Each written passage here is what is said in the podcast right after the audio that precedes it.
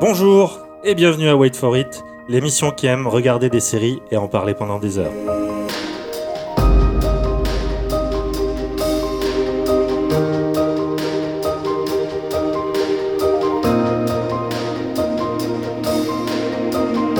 Au programme de cette reprise, nous parlerons de Jude perdu sur une île avec The Third Day, de racisme et de monstres Lovecraftien avec Lovecraft Country, de Jonathan Cohen, du Bachelor et d'huile d'olive dans la flamme, et ensuite de fantômes et de campagne anglaise avec The Haunting of Bly Manor. Wait for it, c'est parti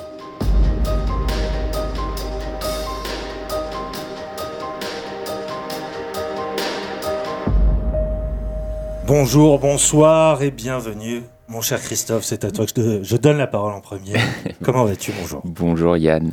Eh ben, écoute, ça va bien. Euh, T'es content Je suis heureux d'être de retour. hein, c'est cool. Ça, Ah. ça- ça fait trop longtemps. Ça fait bien longtemps, effectivement, une, une explication s'impose, puisque nous, notre rentrée est encore plus tardive qu'un étudiant de fac, euh, puisque euh, on est à la mi-octobre, euh, même si on a essayé de tenir le fil avec des émissions euh, confinées, euh, la- la situation sanitaire a été un peu compliquée. Euh, Il y a eu des, des, des, raisons personnelles qui fait qu'on n'était pas forcément à Paris, euh, voilà, ces derniers temps. Mais cette fois-ci, c'est bon. On est de retour dans le studio. On est euh, gé- euh, gélo-alcoolisé de partout. Hein, les T'as micros. un, t'as un test négatif au Covid. Je sors d'un test négatif au Covid, donc vraiment, je, je- je ne- je- vraiment, tu ne risques rien. Après, moi, je ne sais pas si tu peux me, me recontaminer en retour. En tout cas, on est, on est, on est ravis parce qu'on démarre donc une deuxième saison pour, pour Wait for It. Alors, la situation étant ce qu'elle est, hein, euh, la- ça ne vous a pas éch- échappé, la pandémie est encore là. Donc, pour avoir des invités, c'est dans les conditions sanitaires, c'est encore un peu touchy, mais on ne désespère pas. Il y a, il y a- il y a beaucoup, beaucoup de choses, euh, notamment euh, en création française, qui nous donnent envie de parler avec, euh, avec les, les gens qui les font. Pour l'instant, pour cette rentrée, on va rester dans un, un format assez classique, puisque euh, dans un premier temps, on va quand même revenir sur euh, les recommandations de l'été, parce que l'été, même si ça a été impacté par la crise du Covid, il y a eu quand même un été assez productif hein, en sortie, et on va garder le schéma de voilà de de, de, de, saison ou de nouvelles découvertes qu'on qu'on prend en cours de route, et euh, sinon des bilans un peu plus euh, définitifs sur certaines séries. On va commencer du coup sans plus tarder et sans générique, puisque euh, là, ça ferait beaucoup de travail à notre, à notre cher monteur, bisous Kevin, euh, par euh, voilà les, les, les séries qui ont marqué notre été, et à commencer par quand même une sorte d'événement, puisque c'est un peu un... Allez, j'ose le dire, un monument de la série française qui s'est éteint hein, euh, cet été, mais qui s'est éteint euh, voilà, de sa belle mort. Hein, euh, elle n'a pas été annulée, c'était prévu. C'est Engrenage, une saison, une série policière pardon, française créée par Alexandra Claire il y a déjà, j'ai pas envie de dire 8 ans parce que non, c'est 8 saisons, mais il y a eu beaucoup plus de. Il y a eu quelques, ouais, quelques années creuses. C'est presque, presque 15, il me semble, hein, que ça traverse la, C'est la- possible. ouais. la série française. Ça, pour moi, ça a transformé le, paysage euh, français, notamment en termes d'approche de, ce qu'est la, série de flics, euh, que, ce qu'est le polar, euh, même la question sociale, puisque cette série embrasse tout. Et dans cette huitième saison, c'était autant l'occasion d'un nouveau sujet, puisque la, la série tourne autour d'une enquête à partir d'un assassinat d'un jeune Marocain qui ouvre sur la découverte d'un réseau de clandestins de, de trafic humain. hein. Mm. Donc la, la, la, la- on va dire la composante euh, contemporaine toujours aussi forte, mais c'est aussi un moyen de, de boucler hein, euh, la, la, la boucle des personnages principaux. Évidemment, Laure, euh, personnage central, mais aussi Gilou, hein, qui est enfermé, euh, enfin qui est emprisonné suite à la, la fin de la saison précédente. Il a, il a porté le chapeau hein, pour couvrir Laure, et donc il se retrouve en prison. Et la série essaye à la fois de, de, de, de- voilà, de lancer de nouvelles pistes, puisqu'il y a des personnages qui, qui gagnent un peu d'ampleur par rapport à, à des précédents, mais aussi c'est une forme d'adieu. Toi, Christophe, comment, euh, comment as-tu vécu ces adieux? Ont-ils été solennels et mélancoliques? Bah, c'est c'est vraiment pas le plus réussi, les adieux dans cette saison. On est d'accord. Euh, moi j'aime beaucoup la fin, mais euh, les adieux se résument à une minute presque, Oui. ou deux. Tu sens qu'au niveau de la prod, ils ont peut-être été obligés d'accélérer. Ils ont... Moi, j'aurais vu un épisode en plus. Très, Bah, il, très ouais, il- honnêtement. il manque presque euh, en effet un épisode où euh, bah, voilà, on a le temps de, de, de, de se familiariser un peu avec le, le- le- le- enfin, la conclusion qui, qui nous a, enfin, qui, est, qui est amenée très abruptement à la fin. Quoi, et euh, et euh, ouais, encore une fois, j'aime beaucoup ce que la fin raconte et dit des personnages. Et, euh, et en effet, pour une fois, enfin, ils ont le droit un peu à une, une accalmie, quoi, et, du- et et le- du bonheur même, C'est ça, voilà, c'est ça, c'est- il y a quand même cette histoire de romance hein, qui gravite entre Laure et Gilou depuis des années, Mm. et qui là, euh, voilà, et qui a toujours été contrariée par leur boulot, parce que Voilà, ouais, c'est ça. c'est l'intérêt de, de- de- d'engrenage, hein, euh, un des nombreux intérêts, parce qu'elle a été créée par une ancienne juriste, c'est de montrer à quel point déjà euh, le système juridique et le système euh, policier sont euh, des, des, des- des énormes machineries qui coha- cohabitent et coopèrent de manière plus ou moins harmonieuse, mais c'est aussi peut-être euh, et c'est pour ça que ça les met à des kilomètres de, de, de- de séries complètement complaisantes là-dessus, comme euh, une Julie Lescaut ou un euh, commissaire Moulin, c'est de montrer à quel point ce, ce métier détruit des vies. Mais, mais parce que c'est une drogue, hein. c'est, Oui. à la fois un mal endémique, mais c'est quelque chose qui, qui, qui est de l'ordre de la nécessité. Mm. Au-delà même de, de tout ce qui est aspect justicier ou moral. On n'en est plus à ces questions dans le grenage. C'est ça qui la rend passionnante, c'est que c'est c'est c'est juste des gens qui sont habités par une quête de, de, de, de- de faire la vérité, quoi. Et ça les bouffe. Oui, et ça, alors, et ça rend toute vie euh, euh, sociale et euh, enfin, extérieure au boulot euh, impossible, quoi, quasiment. Et, et on rejoint assez, assez bien bah, l'autre grande série française qui est Le Bureau des légendes, peut-être, Mhm. où pareil, c'est, ça raconte plus ou moins la même chose euh, en, filigrane. Et, euh, et oui, donc. Après, bah voilà, la série s'est jamais vraiment trop étalée là-dessus sur ces choses, enfin sur euh, su- sur la romance, sur le machin, et ça a toujours été assez focalisé sur le, bah, ces, enquêtes que, qui, qui, qui bouffent complètement ces, ces, flics. Et, et cette saison, on fait encore une fois la même chose et elle arrive à créer une tension assez, assez forte. Enfin, et t'expliquer bah, qu'en effet Gilou était en prison et que bah, de l'or- de l'autre côté, Laure continue à faire son boulot de flic. Hmm. Et je trouve la série magnifique dans la manière dont elle arrive à, à rejoindre les deux, les deux storylines en fait et euh, pour amener un truc qui est une tension euh, enfin sur la fin qui est assez énorme et qui rend justement la fin d'autant plus abrupte que on arrive sur la fin enfin c'est désespéré vraiment quoi. Et on se dit ils pourront jamais s'en sortir. Il va se passer des choses. Et la fin arrive à, à- bah, à- presque à tout annuler cette tension. Et d'un coup euh, on arrive à un côté vraiment un happy end total qui euh, est un poil abrupt après je- Qui est en tout- cas très contraste. bah, Euh, qui contraste vachement. Il, ouais. il, s- c'est, c'est- il est pas illogique et euh, il- euh, je le comprends. Et, et- Il est même assez touchant hein, quand tu tel non, bien et- sûr, ouais.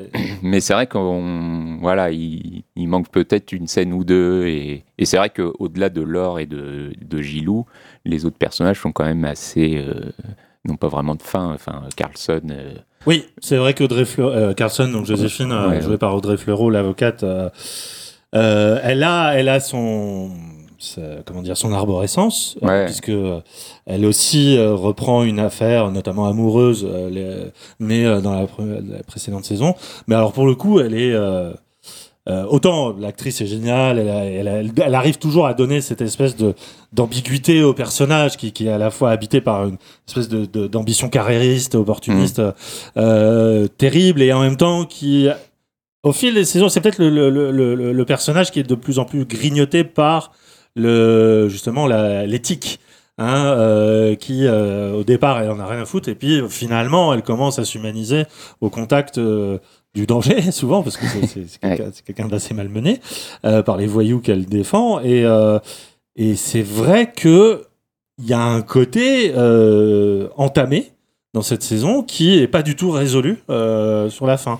Et moi j'étais assez content que la série donne un peu plus d'ampleur aux personnages secondaires surtout depuis le départ de du fameux troisième larron de l'équipe qui était Tintin, certains- euh, qui a été lui un peu aussi violemment évacué, Ouais. enfin qui s'est évacué de manière violente aussi euh, Oui. en faisant un, un sale coup, mais euh, le personnage d'Ali, donc le, joué par Toufik Jalab, Ouais. euh, prend beaucoup d'ampleur dans cette saison et je trouve que c'est un déjà l'acteur est, est- est très bien euh, et le, le personnage est, est intéressant mais c'est vrai que Il- par rapport à l'aura de Gilles, de Thierry Godard et de donc Gilou euh, qui, qui mange l'écran. Enfin vraiment c'est un Oui, acteur oui. mais surpuissant euh, euh, Godard. Euh, c'est il fait euh, Jalab ne peut faire office que de bouche-trou hein, euh, mais bouche-trou euh, très très gentil et très charismatique. Mais c'est toute la série tu t'arrêtes pas de te dire mais c'est pas eux qui devraient bosser ensemble Mm. Hein, il y a quelque chose qui manque. Et pourtant, la- l'axe de, de Gilou en prison, d'ailleurs, il faut, faut souligner qu'il il euh, s'acoquine avec un, un grand bandit qui est joué par Coolchen, qui est d'ailleurs, euh, je trouve, euh, plutôt, plutôt très bon. hein. mais souvent, les rappeurs euh, jouent très bien hein, les, les, les rôles un peu de, de malfrats. Et euh, lui est, est pas du tout dans un truc très expansif. Quoi non, non, non, je voulais faire aucun raccourci. euh, non, non. non, non. Bah, après, c'est parce que c'est une culture qui les fascine euh, Oui, dans, oui, dans leur texte. et il, il- il joue, à- il Ils joue avec cette ça. culture. oui. Mm. Mais ouais, moi, moi j'avais- très peur au départ que euh, bah, qui qui qui joue le, le, le- bah, le- que ce soit vraiment le cliché du du, du, du, du- du grand bandit, etc. Et il est vraiment tout en retenue en fait, Ouais. et euh, à l'opposé de ce qu'on pouvait attendre au début. Et, et ouais, non, il est, vraiment très bien. Quoi. Ouais, ouais, et, euh, c'est- vrai ce que tu dis dans, dans la façon qu'a la, la série d'entremêler ces deux affaires qui, a priori, n'ont rien à voir. Sur le papier, même tu pourrais te dire, c'est un peu une facilité de les réunir sur le papier. Mm. Mais la force de la série, c'est justement de partir de, de quelque chose de très large, de très ample, à savoir la question des migrants, hein, la question de, euh, du trafic humain, du, euh, de, de, de l'esclavagisme moderne. Vraiment, c'est- vraiment la, la série à thèse là-dessus Ouais. et progressivement de la joindre à l'intime et à la, à la quête de, de liberté de, de Gilou, parce que lui aussi, par rapport à son métier, il a un truc très intéressant de, euh, en fait, euh, qu'ils soient enfermés, ça leur, ça l'emmerde pas d'un point de vue, euh, on va dire, euh, existentiel. Euh, ça le fait chier parce qu'il peut pas être flic. C'est quand même ça. terrible. Et du coup, il devient flic au, au sein de la prison. Il peut pas s'en empêcher. Il y a vraiment cette, cet aspect euh, le naturel qui reviendra toujours au, galop et que la, série montre très bien. Mais, bah, je sais pas. Moi, je. C'était peut-être pas ça qu'il fallait faire, selon moi, pour une dernière saison.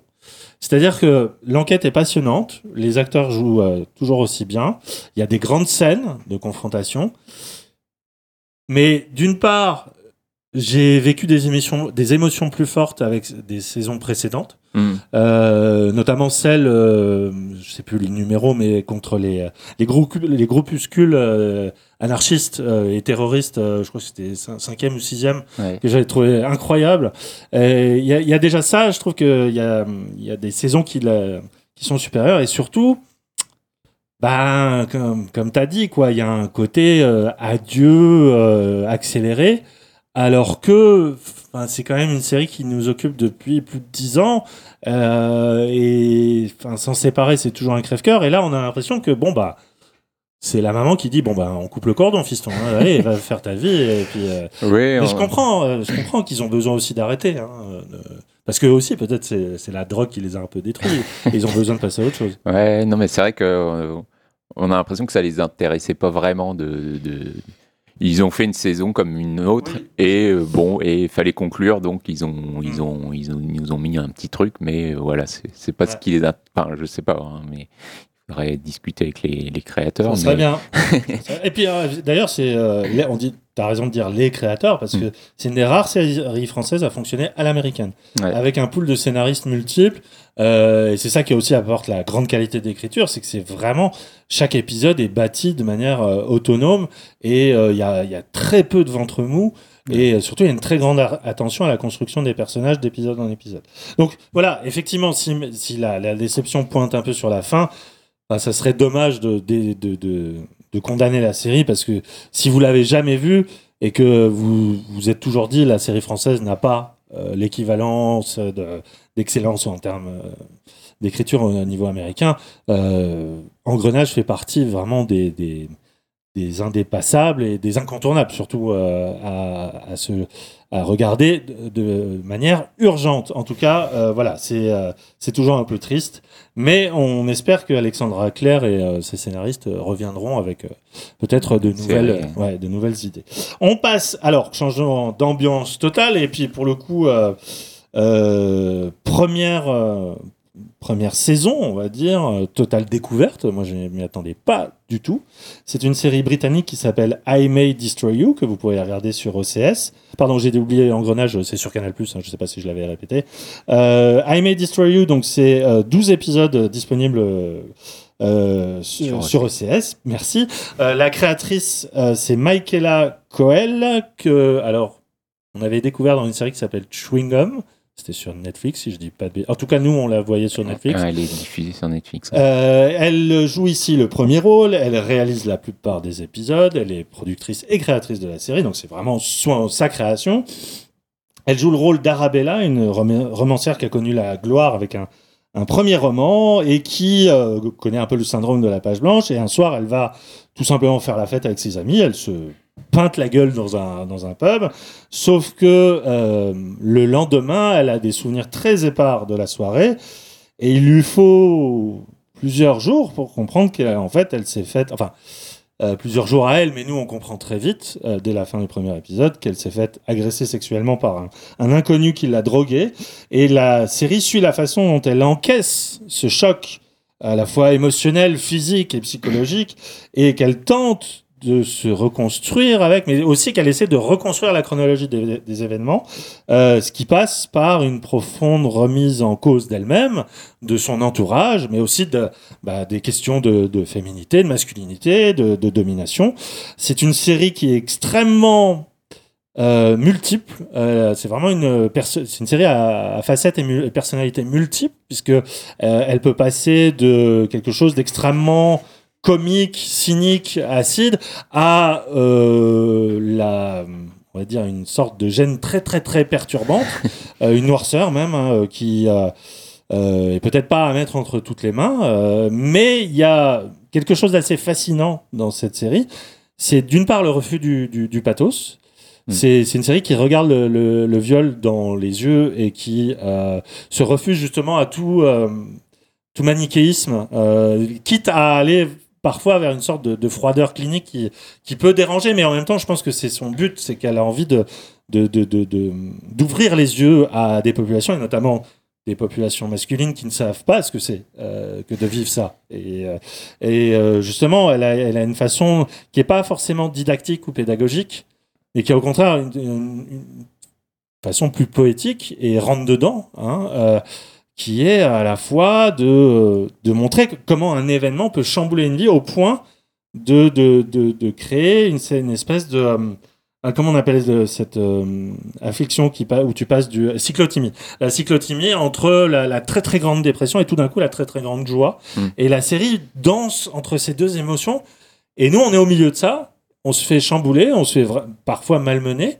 Euh, ça nous pose énormément de questions, beaucoup de doutes, hein, et c'est pour ça que j'ai beaucoup aimé la série. C'est parce que elle se laisse pas faire, et, euh, du coup, c'est ça qui nous pousse à une forme de nouvelle réflexion autour de tout ça. Parce qu'évidemment, c'est une série qui parle de des contemporains, des réseaux sociaux, de la façon dont justement euh, des, des, agressions ont pu être tues, cachées et sont révélées au grand jour, et à quel point ça peut transformer le paysage social. Euh, Christophe, pardon, j'ai beaucoup parlé. Je sais que toi, t'as, t'as, t'as... tout dit. Non, non, j'espère pas. Euh, je sais que toi, t'as, c'est une série aussi qui t'a profondément marqué cet été. Hein. Ouais, c'est, ouais, c'est, je pense, que c'est la, la, nouveauté de l'année ou en tout cas pas loin, mais euh, ouais, c'est une série compliquée. Enfin je me sens presque pas légitime d'en ouais, parler parce que il oui, y, a, y a quelque chose de tellement intime euh, chez ce personnage que Enfin, je, euh, en tout cas, j'ai envie de dire que son, son approche, c'est, enfin, pour moi, c'est la, c'est la, la, plus belle approche que j'ai vue de, de, de, de, la manière de, de parler de, d'un, viol, hein, mmh. clairement. Et, euh, et voilà, après, voilà, j'ai, j'ai jamais vécu ça. Je, je, me, je me sens vraiment, alors, pas du tout à l'écart, mais euh, ouais, euh, ouais, pas légitime, quoi. Et, mais, mais en effet, ça m'a, ça m'a perturbé, ça me fait rire aussi. Et, et bah, ce que tu disais, il n'y a, y a vraiment aucun pathos. C'est ça. C'est perturbant au début parce que elle prend presque la chose à la légère au début, ou en tout cas, bah, c'est une manière. forme de déni, Voilà, c'est une manière pour elle de, de, de, de, commencer à construire une carapace. Mm. Et, et en effet, c'est perturbant parce qu'on se dit, bon, bah, c'est quand même sérieux ce sujet et elle, prend ça presque à la légère et tout. Et, et puis bon, la, série avance et puis euh, tu, tu comprends qu'il y a un mécanisme derrière qui est. Enfin, chaque épisode, euh, c'est une nouvelle phase de, de, deuil ou de reconstruction qui, qui se met en place. Et euh, jusqu'à la fin, qui est, enfin, le dernier, je sais plus si c'est le dernier ou l'avant-dernier épisode, mais où elle, où elle retrouve, enfin, en fait, il y a une petite quête qui se met en place dans la série où elle essaye de retrouver son agresseur. Hmm. Oui, c'est un épisode incroyable. Hein. Et euh, je crois que c'est le dernier. non et, elle le retrouve finalement, ou en, tout cas. Hmm. Et elle imagine plusieurs scénarios sur euh, bah, qu'est-ce qu'elle pourrait faire si elle le retrouvait. Quoi. Hmm. Et moi, j'ai ça me fait des frissons rien d'en parler, mais c'est incroyable. Enfin, c'est incroyable parce que elle arrive même à aller jusqu'à pardonner ce, cet agresseur, à coucher avec lui même dans un scénario, et enfin, c'est hyper perturbant. Et en même temps, euh, je, je, comprends cette, enfin, ce mécanisme qu'elle peut avoir et mm, mm. enfin, c'est incroyable. Quoi. Oui, oui, c'est incroyable parce qu'effectivement, comme tu l'as dit, l'une des premières armes qu'elle arrive à, à sortir, c'est le refus de toute compassion. C'est mm. vrai qu'au début, t'es t'es pas bien et, et, et c'est une, une, sorte de leçon que la, la, série te donne en te disant, mais surtout, euh, tu as dit, euh, la, la, question de la légitimité à, en parler en tant qu'homme se pose, euh, même si euh, c'est une série qui est pas du tout anti euh, misandre quoi enfin bah, oui non et, justement tu as même euh, as même l'histoire d'un viol de bah, d'un ami à lui qui est un homosexuel et mm-hmm. qui bah, pareil subit subit un viol et, et, en effet elle montre que enfin elle dénigre pas du tout ça. Enfin, elle, le montre au contraire bah, que ça existe aussi. L'universalité de, de, de, voilà, la chose. Voilà, c'est ça. Et qu'effectivement, on n'est pas du tout mis à l'écart. Au contraire, on est, elle a, elle a vraiment envie qu'on se sente concerné. Sauf que là où euh, la plupart des clichés euh, qui gravitent autour de, ce genre de trauma sont euh, une approche compassionnelle, c'est-à-dire qu'on essaie de se mettre à la place des victimes. Et ça, c'est vraiment ce que démontre la série, c'est que c'est le, le, plus grand tort à faire aux victimes. C'est justement ne, pas essayer de se mettre à leur place et comprendre comprendre d'abord ce qu'elle essaie de nous dire plutôt mm. que d'essayer de, de, de singer ou de d'imiter euh, la, la, douleur qu'elle ressent. Et ça, c'est très fort. Parce que moi, dans une série, je l'avais pas vu ni ressenti comme ça. Ah Et rien que pour ça, la série est importante. Euh, déjà parce qu'elle donne la parole, elle met la lumière sur quelque chose qui est encore très moderne, hein, alors que ça renvoie quand même à l'âge de pierre de, de l'humanité. Hein. C'est vraiment ce, ce, ce poison hein, qui, qui, qui, qui, continue à perdurer. Bon, J'arrive toujours pas à me l'expliquer, mais bref. Euh, mais euh, c'est il y, a déjà cela, mais il y a surtout une, une manière, surtout de, de, de, traiter la guérison. Quoi. Enfin, Cette guérison, elle passe par une forme de violence en soi. Et euh, effectivement, tu es, es, très mal à l'aise dans la, la, façon dont tu reçois comment euh, cette personne s'en sort. Et en même temps, tu te dis, mais enfin, c'est aussi ça le propre d'une série, c'est de nous mettre à notre place. que de, de dire qu'à un moment, l'identification avec un personnage, elle est peut-être pas totale parce que euh, il y a des choses qui nous échappent. Et euh, ça, vraiment, rien que pour ça, bah, I May Destroy You, c'est un, c'est un sacré, c'est une sacrée découverte et euh, j'espère que Michael Cohen, que je, pourtant j'avais, j'avais vraiment pas aimé Chungam, hein, c'était très différent. Hein, c'était hmm. une série plus basée sur l'absurde et le, le, le, comique de répétition. Là, on sent qu'il y a, il y, a, il y a quelque chose qui a changé dans sa méthode créative et j'ai très très très hâte de voir, puisque la série a quand même fait beaucoup parler d'elle, donc j'espère qu'elle a eu du succès. Euh, j'ai hâte de voir euh, ses futures créations. clairement. On enchaîne. Alors, euh, pareil, en, termes de noirceur, ça se pose là. C'est Perry Mason. Perry Mason, donc c'est une série, alors là, un peu moins un peu moins médiatisée hein, pendant l'été. c'est toujours sur OCS, 8 épisodes. On la doit à, deux scénaristes qui avaient officié pour l'instant juste sur des séries comme Weeds, Boardwalk Empire ou, ou Westworld. Il s'appelle Rollin Jones et Ron Fitzgerald. Alors Perry Mason, peut-être en France, il n'a pas l'aura qu'il a aux États-Unis. Aux États-Unis, c'est un personnage phare hein, de, la, de la fiction policière puisque c'est un personnage qui est à la fois euh, détective privé et juriste.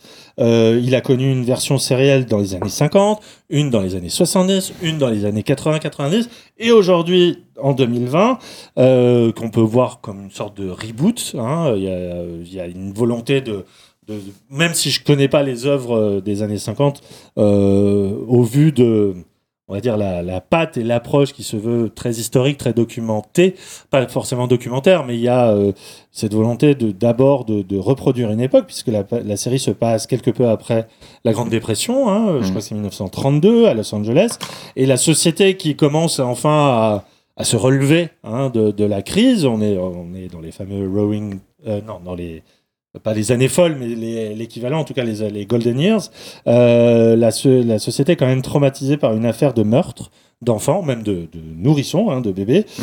euh, qui, euh, dont l'accusation se porte euh, très très vite sur la mère de l'enfant, et euh, même si on devine assez vite qu'il y a toute une machination derrière tout ça, et à côté de ça, on a Perry Mason, donc qui est un ancien vétéran de la guerre de 14, qui est devenu détective privé. On va dire qu'il y a une, une sensibilité portée sur, euh, sur les, les démons, hein, euh, notamment l'alcool, euh, et qui se voit de manière d'abord un peu éloignée liée à l'affaire, et progressivement va se transformer en avocat euh, de la défense et notamment euh, de, la, de, de la mère. Euh, dans le rôle phare, on retrouve Matthew Rhys, que toi, qui toi te tient à cœur parce que c'était le premier rôle de The Americans. Ouais. Dans cette volonté de, de reboot, on sent qu'il y a surtout l'envie de, des créateurs de, de réinventer le personnage et surtout euh, de, de, de, on, revient ouais on revient vraiment euh, au, tout, au tout aux début, origines voilà. quoi en les, fait les prémices et, exactement on, le connaît surtout comme le, le juge Perry Mason oui enfin, oui c'est vrai le, le, grand public en tout ouais. cas et c'est ouais là on revient vraiment dans ces ben, le c'est le passage, euh, le fameux passage où mm. euh, il, il passe de détective à avocat. Et surtout, je pense que l'approche de la série est un peu symbolique de l'approche de HBO, c'est-à-dire de vouloir traiter de périodes historiques avec une modernité de ton, euh, parce que on est dans une approche très réaliste, très très noire. Donc, euh, c'est, enfin, euh, je pense que c'est une série qui ose montrer, notamment le fameux. Le, on voit quand même le cadavre du bébé à ouais. plusieurs reprises. Hein, c'est quelque chose qui va quand même très loin dans la, la monstration. Moi, c'est une série qui m'a fait beaucoup penser à l'écriture de James Ellroy, euh, qui est aussi un écrivain qui adore euh, revenir sur des affaires criminelles du passé. Mais mm.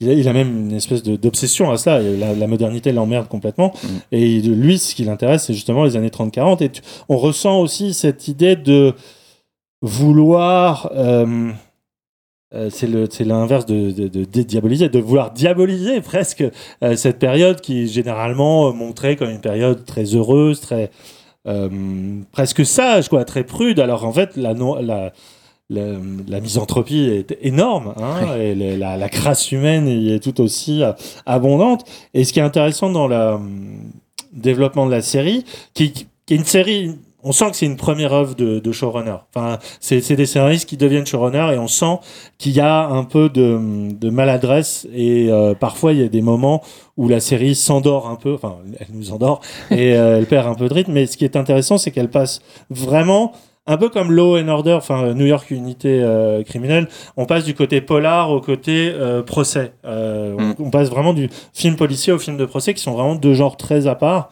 Et euh, la série est assez passionnante là-dessus, c'est-à-dire que elle commence vraiment comme euh, quelque chose de, de saumâtre, de d'hyper malaisant, et très progressivement, c'est le procès se fait surtout l'autopsie de la société de l'époque et surtout du, du position, positionnement moral par rapport à, à ce crime-là. Ouais.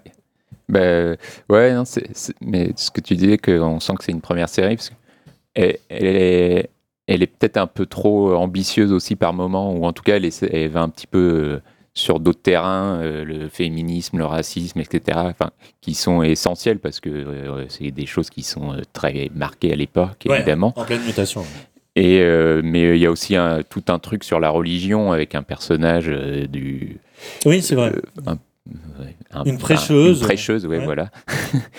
et, une sorte d'évangéliste. Ouais. voilà, et qui, bah, qui prend de plus en plus d'importance d'ailleurs au fil des épisodes et, euh, bah, et qui montre bien le, le, le, le, bordel que ça peut être aux États-Unis de, de, mélanger tout ça avec la religion, quoi. Hmm. Et euh, non, c'est une, c'est, ça reste malgré tout une série très solide. Moi, il m'a fallu un épisode. Enfin, le premier, je me suis ennuyé. Ouais. Je sais pas pourquoi. peut-être qu'en le revoyant, ça irait. Mais l'ouverture est incroyable. Oui, l'ouverture est... fameux, la fameuse découverte du corps. Mais c'est vrai que je suis.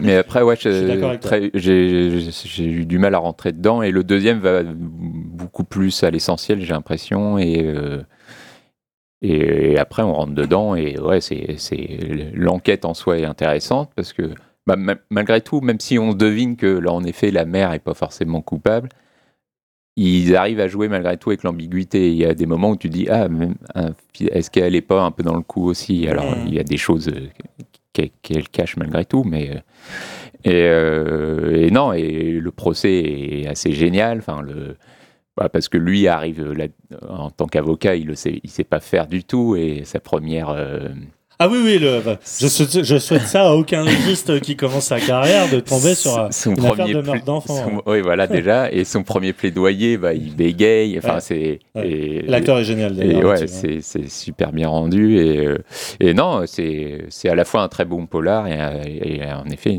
un très bon, une très belle série euh, judiciaire. Quoi. Ouais, et ce que j'ai trouvé euh, passionnant, c'est que au-delà même de l'affaire criminelle, il y a, y a la question de la réception du public. C'est vrai que la question de la religion à ce moment-là est très importante parce que la série montre à quel point les foules peuvent être complètement mystifiées hein, euh, mm. par euh, soit des personnalités très charismatiques, soit par des euh, comment dire des, des vérités qui semblent aller de soi. C'est-à-dire qu'il y a une espèce de c'est en cela que la, la, série peut être très moderne parce qu'elle montre aujourd'hui, euh, enfin ce que ce que c'est devenu aujourd'hui avec euh, tout ce qui est de l'ordre de la fake news, des, des, des mouvements euh, de croyances conspirationnistes et tout ça. Sauf que c'est une série qui, qui montre avant les réseaux sociaux et comment déjà la rumeur hein, pouvait enfler et pouvait être aussi mortelle qu'un crime. Mm. Et c'est c'est en ça qu'elle est assez lucide et, et, et, souvent passionnante. Donc c'est c'est une série qui un peu à la manière de Boardwalk Empire, euh, même si euh, euh, à un moment les, les, séries ne sont, sont plus communes, mais il y a Boardwalk Empire, j'ai dû m'accrocher plusieurs fois euh, sur certains, certaines saisons. Alors c'est une série que j'adore hmm. parce que il y, a, y, a, y, a, un souffle romanesque qui est, qui est, qui est fort, et il m'a fallu encore une fois plus d'une saison pour m'en rendre compte. Donc je souhaite à Perry Mason Maintenant qu'il a passé le cap du feu, je ne sais pas si HBO euh, va, va renouveler le contrat, je, je, lui souhaite, mais je, suis persuadé que ça ne peut que euh, gagner en, en, profondeur et surtout en, en rythme, parce que c'est un peu ça qui m'a déçu dans la série. Ouais. Donc voilà, euh, c'est euh, disponible une fois de plus sur OCS en 9, 8, 8, 8 épisodes. 8 épisodes, merci. Oui, des épisodes assez longs d'ailleurs. Mm. Euh, on finit ce tour de l'été avec une série qui vient de se terminer, mais qui a commencé au mois d'août, il me semble. C'est The Boys. The Boys, donc saison 2, disponible sur Amazon Prime. c'est une série créée par Eric Kripke, qui est connu aussi pour être le créateur de Supernatural. Euh, alors, bon, normalement, The Boys est, suffisamment connu pour que vous connaissiez le scénario. C'est un monde où les super-héros ont accès à une célébrité, voire à certains postes de pouvoir. Et euh, la, la, série poursuit l'espèce de guerre qui est larvée entre le groupe des Boys, qui est mené par euh, Billy Butcher, et celui des Seven, qui est une organisation de super-héros menée par le diabolique protecteur euh, Vote. Euh, parmi les nouveautés, il y a l'arrivée d'une nouvelle super-héroïne qui s'appelle Stormfront, qui est spécialiste en communication sur réseaux sociaux. C'est assez, c'est assez juste d'ailleurs, mais c'est surtout joué par Aya Cash, hein, qui était le premier rôle féminin dans You're the Worst. Euh, c'est une vision qui se veut à la fois moderne et très cynique du monde des super-héros. Voilà, d'essayer de dépoussiérer le, mythe et aussi faire un gigantesque doigt d'honneur aux productions cinématographiques type Marvel, hein, parce que il y a cette volonté de, de montrer le super-héros comme un être euh, aussi faillible que, que, que, les humains, voire pire même, parce qu'il a des, des, tentations souvent de fascisme, hein, très clairement. Et qu'il a les moyens de le faire. Et, qui, et en plus, voilà, il a les moyens de manipuler l'opinion euh, grâce à ses pouvoirs. Euh, The Boys, c'est un carton annoncé euh, avec le début de cette euh, seconde saison, puisque la troisième saison était déjà commandée. Euh, je pense que ça reste un vrai phénomène culturel, puisque les gens continuent à en parler. Enfin, la série mmh. est très suivie. Est-ce que ça suffit à convaincre? Et c'est là où là il y a peut-être une dissension interne dans, dans l'émission, euh, puisque euh, nous ne sommes pas forcément d'accord sur la sur la qualité, mais à tout seigneur tout honneur, je vais te laisser commencer, mon cher Christophe. Euh, déjà, euh, pourquoi toi, The Boys te plaît? Et est-ce que cette deuxième saison poursuit un peu le sillon de la première?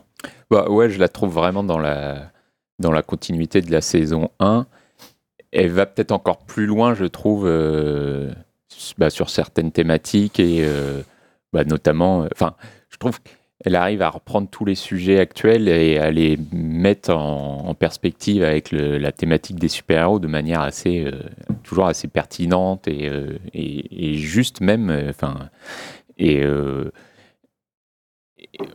le, personnage du protecteur de le Homelander, c'est quand même c'est quand même, c'est ce que devrait être Captain America quoi. Et, et c'est, disons, que c'est son jumeau diabolique. Ouais. C'est son jumeau diabolique, mais euh, ouais, enfin c'est, il n'y a pas eu beaucoup de séries où le super-héros est un, une, une, raclure incroyable quoi. Il y en a eu très peu, alors que c'est, euh, enfin, c'est pas l'évidence, mais en tout cas, je veux dire, en effet, quand tu donnes tant de pouvoir à quelqu'un, ça ne peut que lui monter à la tête. Enfin, je veux dire, euh, on a des exemples tous les jours avec euh, nos, nos, chers dirigeants, etc. Ah, tu les vois comme des super-héros, toi ouais, Je les vois pas comme des super-héros, mais je les vois en comme cas, des gens oui. qui ont un pouvoir. Et la tentation qui, du pouvoir, oui. Et qui en enfin, font, le pouvoir euh, donne la tentation. Rarement de... des choses hmm. bénéfiques pour le reste hmm. du monde. Hmm. Et, euh, et, non, et je trouve que la série voilà, prend ça à bras le corps et euh, en fait un truc qui est assez assez surpuissant. Enfin, et euh, je reviens encore sur ce personnage, mais c'est c'est incroyable quoi. Ce que, ce que fait l'acteur, c'est euh, donc Anthony Carr, Star. Star, qui était un acteur découvert dans la dans excellente ouais. Banshee, ouais. Et enfin, et là, il a une tête, il a, il a cette mâchoire. J'ai eu du mal à le reconnaître d'ailleurs par rapport à Banshee parce que déjà il est blond alors ouais. qu'il était brun. Et oui, oui, tout à fait. Il a, il a, ce côté carré de la mâchoire. Qui... Ouais, il a, enfin, il a, un, il a un truc dans le regard, etc. Enfin, un truc dans le regard et en plus parce que tu sais qu'avec ses yeux il peut te tuer à tout moment mais il y a un truc à chaque fois qu'il rentre dans une scène il y a une tension incroyable enfin il et enfin il est terrifiant quoi ce personnage et, mmh. euh, et, et c'est assez malin de la par la seconde saison de lui attribuer une sorte de double féminin donc mmh. la fameuse Stormfront euh, qui se révèle euh, si ce n'est plus, au moins euh, tout aussi effrayante que lui. Hein. Bah, euh, peut-être encore plus machiavélique, en tout cas, où elle prévoit des coups. Et puis, bon, il y a une révélation sur elle, on va mmh. pas forcément en parler, non. mais qui, euh, qui montre en effet que, voilà, c'est encore peut-être le niveau au-dessus, au niveau du machiavélisme. Quoi. Mais non, après, tout ce qui tourne autour des, bah, des, des, boys, justement, qui essayent d'affronter ça, il y a un côté un peu, peut-être parfois un peu redondant, en tout cas ils arrivent à trouver une, espèce de solution pour essayer euh, de, révéler un peu tout ça et de montrer que ces super-héros, ce sont des pourris à la base. Et bon, ils découvrent un truc qui leur permet d'avancer, puis ça échoue et machin. Donc il y a un côté peut-être un peu euh, au niveau du scénario qui n'est pas toujours maîtrisé et, il y a souvent pas mal de facilité aussi, euh, bah, des personnages qui se retrouvent à tel endroit d'un coup, ou machin. Et mais voilà, pour moi, l'intérêt vraiment est derrière, c'est voilà, sur la métaphore de l'Amérique, etc., qui, je trouve, fonctionne vraiment, vraiment très bien. Quoi. Après, oui, il y a aussi pas mal de persos qui sont un petit peu. il va m'attaquer direct. Non, non, non. je te t'attaquerai pas toi. il, y a, il y a pas mal de persos secondaires qui sont un peu euh, délaissés. Enfin, sur les, les Seven notamment, euh, certains sont moins. Euh, moins bien servi en mmh. tout cas que Homelander ou d'autres. Mais, euh, mais ça reste aussi un divertissement euh, chouette, euh, n'hésite pas à montrer du gore ou du sexe sans, Mm. sans, sans se cacher. et, euh, c'est fun aussi, quoi. Non, mais oui, mais en fait, c'est. c'est, euh, Tu, tu, tu, tu, tu, tu résumes l'essentiel, c'est que pour moi, la série est appréciable si tu places le- l'angle d'analyse avec la bonne lentille. C'est-à-dire que c'est très bien fait. C'est très séduisant, c'est très tape à l'œil aussi. Il y a ce côté euh, belle machinerie bien huilée. Euh, ils ont des sous de la part d'Amazon, du coup les effets spéciaux sont très convaincants. Hmm. Il y a euh, des grandes scènes un peu folles, euh, notamment euh, tout ce qui touche avec le, le fameux Aquaman, là, qui, a, qui a vraiment un moment assez, assez dingue. Je dois avouer que même si Il y a une baleine. on va voilà, dire il y a une baleine. Euh, vraiment, vraiment, de, où ça part dans une espèce de what the fuck, mais qui, est finalement assez maîtrisé en termes de, réalisation. Et, oui, oui, c'est une, série populaire et euh, elle, euh, elle marche bien dans, cette façon un peu de, réécrire le mythe du super-héros du, point de vue du sale gosse. Et voilà. Mais moi, j'ai un souci avec la série dans le sens où elle se contente, elle veut pas se contenter de ça. Euh, si tu changes la lentille et que tu la prends du point de vue social et politique, déjà, alors, je sais que l'argument, ça a déjà été fait avant à ses limites, mais ça me gêne un peu qu'on me dise qu'elle est ultra euh, lucide et euh, innovante sur la critique du super-héros comme tentation fasciste parce que ça c'est quand même euh, balayer tout un héritage de Frank Miller, de, de- des Watchmen, enfin de, euh, de et même de, de, de ce qui a été fait euh, pas seulement en BD quoi, mais de leurs adaptations. De, euh, je, je me souviens même d'un film avec Benoît Poulvord où il joue un super héros, merde j'ai oublié ce nom, où le, le- où il devient un facho aussi. et, euh, Ouais, ça me dit rien. euh, oui, oui, bref, un- parmi la, dans la grande filmographie de Benoît Poulvord, il y en a un où il se découvre des pouvoirs de super-héros.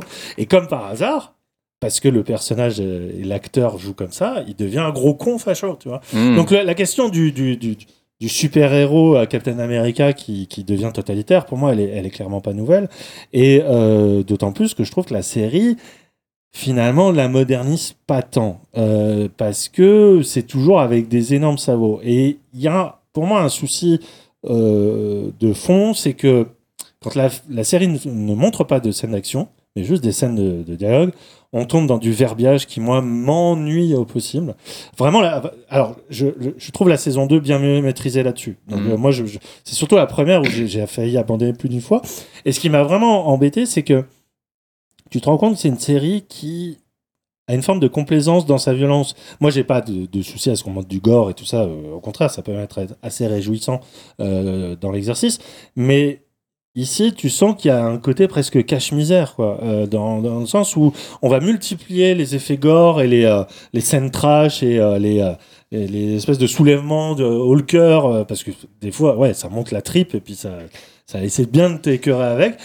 Mais c'est Ouais, avant tout pour masquer le fait que ben, sinon, elle a pas grand chose à dire pour moi. Alors oui, il y a des. Il y a des, des, des clins d'œil bien vus à l'actualité. Effectivement, c'est radiographie des États-Unis, mais on dit ça à chaque série, tu vois. la- Oui. Chaque série américaine est une forme de radiographie. Là, je trouve que. Enfin, c'est- limite si c'est pas en stabiloté, euh, ben c'est l'air Trump, quoi. Et euh, du coup, ça me. Ça m'amuse.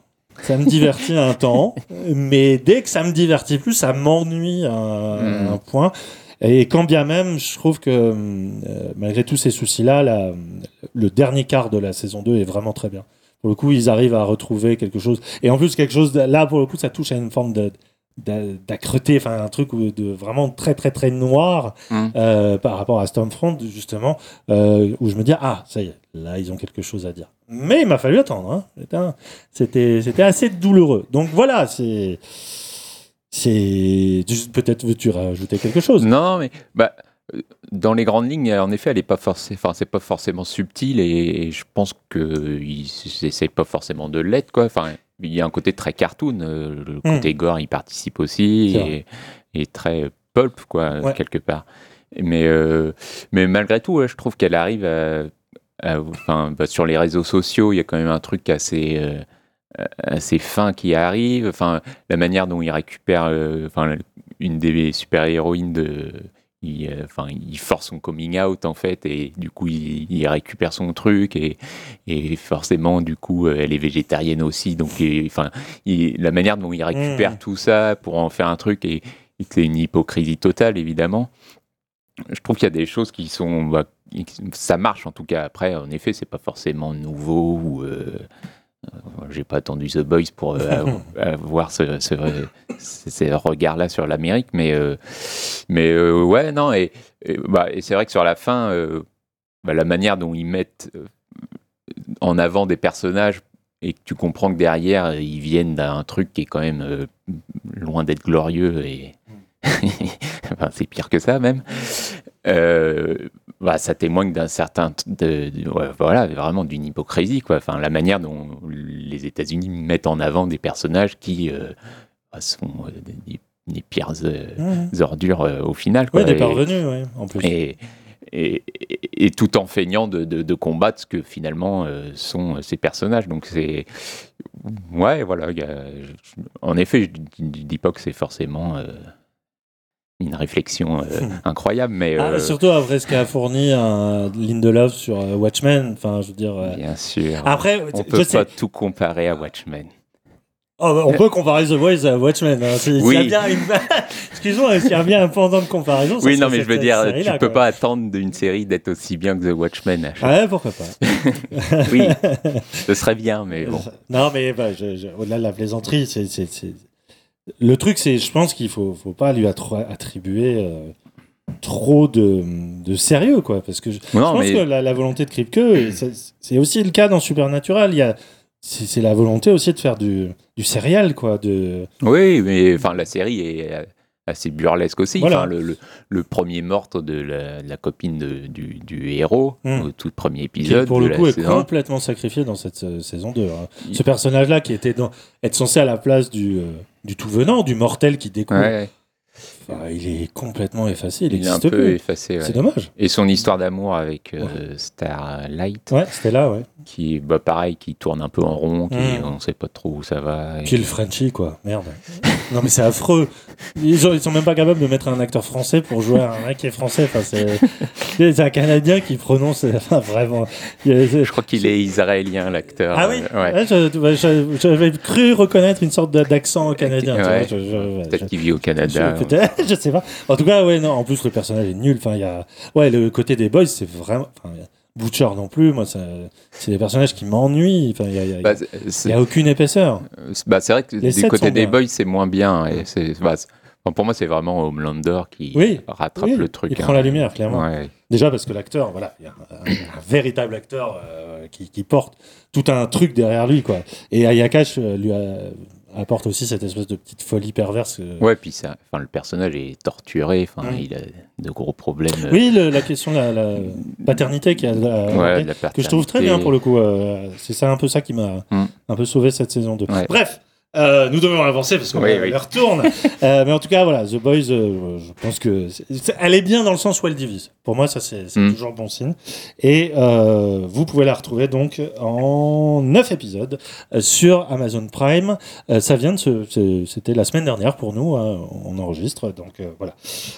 On enchaîne donc avec les premières impressions, donc des séries qui viennent de commencer. On n'a pas encore jugé si elles étaient euh, génial ou nul, mais dont on vous fournit une première impression. On commence tout de suite avec The Third Day. Something appalling happened to you. To lose how you lost?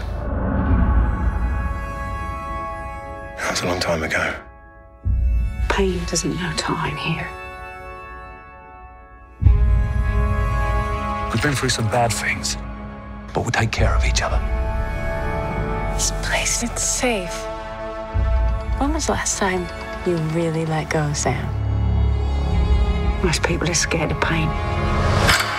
The Third Day commence par l'arrivée de Sam sur l'île d'Ossie, alors qu'il vient participer à un rituel lui permettant de commémorer la disparition de son propre fils.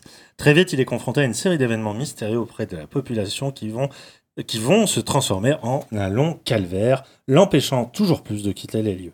Divisée en trois parties. Cette mini-série commence donc avec Sam, c'est la partie été, en trois épisodes, où Sam est donc incarné par Jude Law. elle se poursuit avec une performance live de 12 heures que vous auriez pu voir ou que vous avez vu sur le Facebook d'ECS le 3 octobre. Donc un long épisode de 12 heures qui suit euh, bah, toujours le plus le, calvaire en temps réel de ce personnage-là.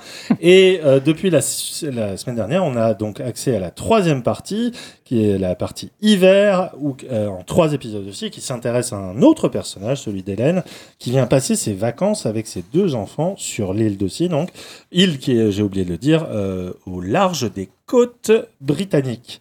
Euh, série britannique chapeautée par un duo, euh, Félix Barrett et Dennis Kelly. Kelly qu'on connaît pour une série qui, euh, je sais pas toi, mais moi m'avait marqué en 2014, c'était Utopia.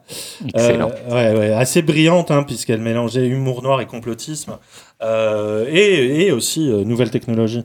et, mais là, on est... on reste dans une ambiance assez onirique, dans le même style, mais ce n'est pas du tout le même ton, puisque là, c'est une sorte de, pour résumer, de longs cauchemars éveillés hein, dans euh, cet euh, enfermement à l'air libre de, personnages sur une île. Christophe, qu'en pensez? C'est un peu difficile hein, de, cerner une série comme ça. Hein. Bah euh, ouais, c'est vrai que.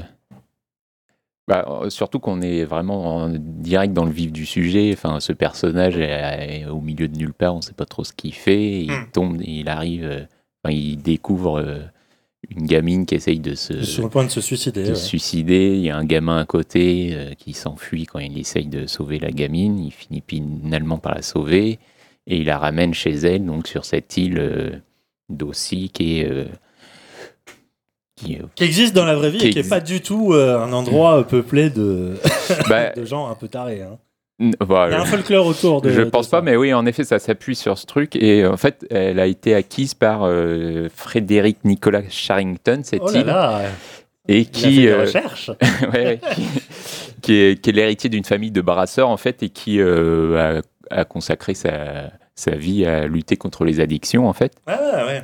Mais oui, c'est ça, c'est un centre de, de désintox euh, là-bas. Hein. Ouais, voilà. Mm. Et ce qui est marrant, c'est que euh, bah, ce Charrington, il s'est retrouvé sur la, la liste des potentiels Jack l'Éventreur. Enfin, il a été. bah, et, dis donc. Mais, et je crois que la série en parle d'ailleurs dans l'épisode de 4 ou 5. Ok, ah, bah, merci de cette précision. Il y, a, y, a un truc comme ça. Et donc, oui, en effet, l'île n'est pas forcément euh, à la base. Enfin, j'imagine que si on va sur l'île là-bas, on ne sera, on sera pas aussi malaisé que, que Judd Law, mais, euh, mais bon, malgré tout, il y a peut-être il y a un petit folklore derrière qui est assez amusant. Mais euh, la, série rappelle un peu The, Wicker Man, ah euh, bah, pareil avec ce personnage qui arrive dans un, truc un peu bizarre et ça rappelle un petit peu bah, du coup le, le dernier film de du, gars qui avait fait Hérédité, son deuxième Harry, film. Euh, Harry Astor et Harry donc. Astor et donc. Euh, Midsommar. Midsommar, voilà. Ah oui, bien sûr. Bah, qui lui-même était euh, inspiré de, de, de Wickerman. De Wickerman. Mais oui, donc voilà, il y a ce. Bon, on est vraiment perdu comme Judd Law, nous, euh, sur cette île. On ne sait pas trop bah, est-ce que ces gens sont vraiment inquiétants. Et, mm. Et puis, bah, la série joue vachement bien sur ce côté. Barre-toi de cette île dès que tu peux. Et bah, il peut pas parce que avec les système de marée, ouais. le système de marée qui fait que c'est toujours compliqué. Mm.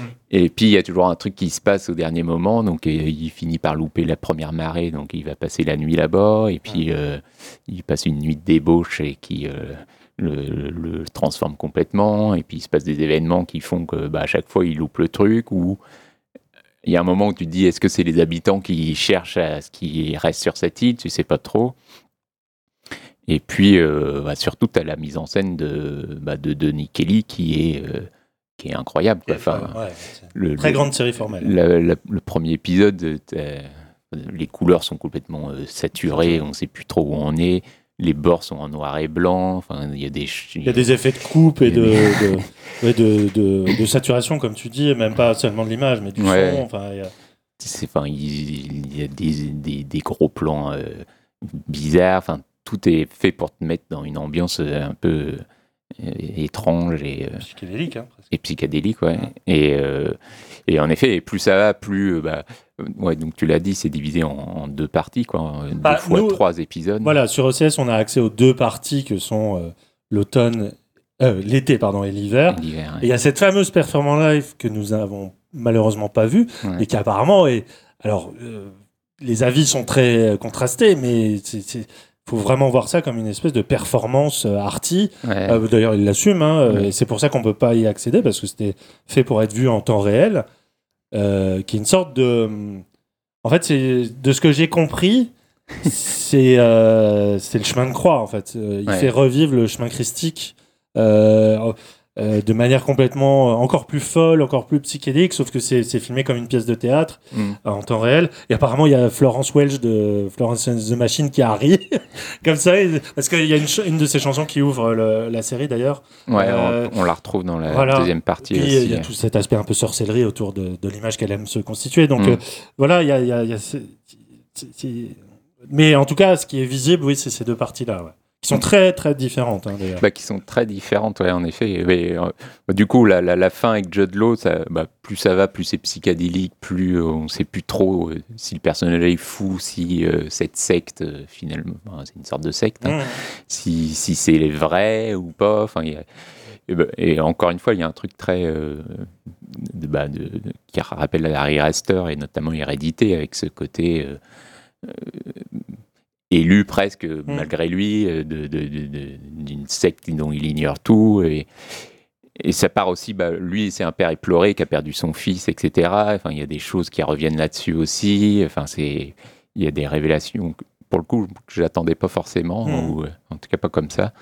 Et, euh, et non, c'est, c'est, enfin, on est vraiment perdu malgré tout mais on, est, ça fait plaisir de se perdre. Oui, oui, c'est une série assez, euh, comment dire, euh, euh, physiquement, elle peut, elle peut être difficile parce que y a ce côté harassant de la fuite et à chaque fois le, personnage est, renvoyé à la case départ. Et c'est en cela que pour moi, la, la, la, la, référence aussi un peu consciente ou pas, c'est une autre série, c'est Le Prisonnier, puisque Le Prisonnier est vraiment constitué de manière encore plus systémique sur ce même modèle d'un personnage qui débarque dans un endroit dont il ne sait rien et, et qui se révèle euh, entre le mystique et, le, et, la, et la folie pure. Et, chaque épisode est une espèce de retour à zéro. Mais sauf qu'ici, il y a ce côté très euh, chamanique, en fait. Hein. Euh, t'as l'impression qu'en fait, la mise en scène se met au diapason de l'état presque euh, presque euh, chimique du cerveau du personnage. C'est-à-dire que quand il est bourré, la mise en scène devient bourré, mais pas bourré, relou, euh, bourré. Pas, pas Terry Gilliam, quoi. C'est ça que tu voulais dire. Je l'ai bien vu. Dans un certain sens. mais y a, voilà, on, on, recourt à des angles beaucoup plus audacieux. Enfin, il y a ce côté de de vouloir à chaque fois coller à cet état de perdition de, de, de, de Jude Law, qui en plus est c'est vraiment une série qui nous prouve à quel point c'est un acteur qui peut manquer. Euh, il a fallu attendre longtemps hein, quand même pour, pour qu'il ait un vrai rôle à la hauteur de. Mais c'est ce visage, il a, en plus il est marqué par les années là. Mm. Il a ce visage entre l'ahurie et le. Mais juste, il comprend pas quoi. Il comprend pas qu'autour de lui, personne lui dit Mais non, mais tout va bien. Il y a, il y a, il y a ce côté-là. Et du coup, alors, au niveau du calendrier de diffusion, nous, on est encore sur la découverte de cette dernière partie, donc qui est euh, incarnée par une, actrice euh, euh, que je connais pas, qui est une partie beaucoup plus froide pour le coup, beaucoup plus clinique. Hein, même si, et c'est en cela que la, série est assez brillante, le côté inquiétant est toujours là. Et même très très malaisant aussi, puisque ce personnage-là débarque sur une île, on ne sait ni, à qui elle est reliée, ni quoi qu'est-ce. Bah, Même si, bien sûr, il y a des indices. Oui, non, il y a des indices, mais, euh, enfin, à la base, en tout cas. Et... Elle a passé ses vacances. Voilà, enfin pas des vacances, mais euh, un week-end ou quelque chose comme ça pour fêter, euh, pour fêter l'anniversaire de sa fille, quoi, en fait. Oui, est-ce que tu es très innocent, machin, et qui prend le même aspect d'enfermement, de rétention contre son gré, sauf que l'approche est radicalement opposée, puisque pour le coup les couleurs sont très froides. Bah, c'est tonalité hiver hein, que veut, prendre la, partie de la série. Mais c'est assez fascinant comment justement on nous raconte le même canevas scénaristique mais avec un ressenti qui est complètement différent. Et du coup, Bah, ça change l'expérience. Ça, ouais, bah, ce, qui est, ce, qui est, ce qui est fort, c'est enfin, ce qui est intéressant, c'est que ça, ça marche parce que tu sais, euh, Oui, tu sûr. as vu la première partie et, en effet, ces Et personnages, ils y vont euh, sciemment sur cette île. Donc déjà, tu te dis, non, faut pas y aller. et puis, euh, et surtout, bah, tu te demandes, est-ce que, euh, est-ce que ça va faire écho à ce qui s'est passé avant? Tu, Au début, tu sais pas combien de temps s'est passé, ou si c'est avant ou après, t'en sais rien. Et puis, bah, tu vois un personnage vite fait, un des villageois, euh, quand, Mm. ils, quand ils passent en voiture chercher leur Airbnb. Et bon, là, tu comprends que voilà, on est bien au même endroit avec les mêmes personnes. Et puis, oui, euh, voilà, et ça devient de plus en plus inquiétant. Et euh, il y a la question du, du, du racisme qui arrive en, direct parce que bah, le personnage donc, est, est C'est une noir. femme noire et ses enfants sont, sont métis aussi. Voilà. Et euh, elle arrive euh, chercher son Airbnb et ils lui disent non. Et elle, tout de suite, elle se dit bah, parce que c'est vous avez vu ma couleur de peau, c'est pour ça que vous me dites non et machin. Et enfin. Et il y a un truc qui se met en place, et euh, plus ça va, plus ça devient inquiétant. Tu sais qu'elle a deux heures et demie devant elle avant de que la marée remonte. Tu te doutes qu'elle va pas finir le premier épisode en partant et que ça va être la joie. Et euh, non, et euh, ouais, ça, ça marche très bien parce que en effet, la première partie nous a fait comprendre que cette île, c'était un peu l'enfer. Et euh, mais c'est vrai que en termes de mise en scène, c'est très différent. Enfin, Mm. c'est presque pas la même série quasiment Voilà, c'est ça. Dans les couleurs, dans les même le cadrage, enfin ça devient beaucoup plus classique entre guillemets. Ça reste, ça Mais reste bien fait. sous couvert de, euh, puisque c'est c'est ça, on- pour ça qu'on l'a mis en première impression.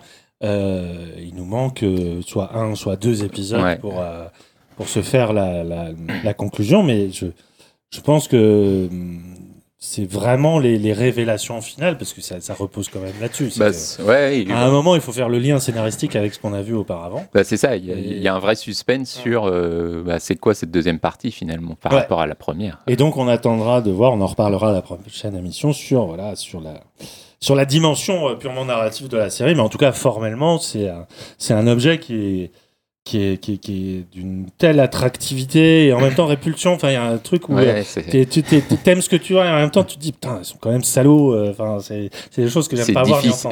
Ouais, bah, c'est difficile à conseiller comme Ouais, série, Voilà.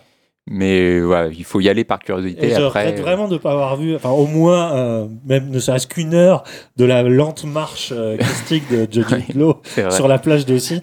Mais euh, voilà, c'est peut-être qu'un jour un coffret sortira euh, avec, euh, avec le tout. En tout cas, c'est euh, très très chaudement euh, conseillé sur OCS. C'est une mini-série en six épisodes. C'était Third Day. On passe toujours sur OCS avec une série fantastique, Lovecraft Country.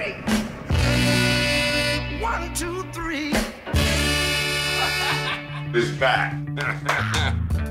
Getting reacquainted with old friends.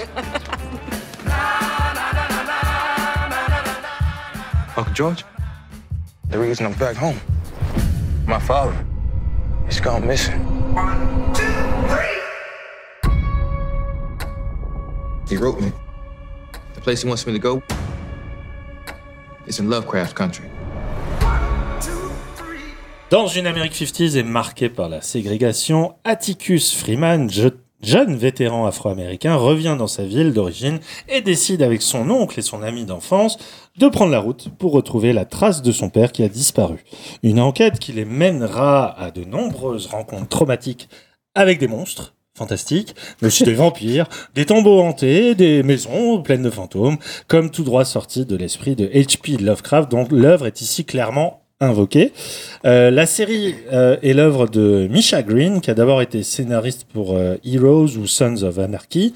Elle a réalisé en 2005 une série qui s'appelait Underground, que moi personnellement j'ai pas vue.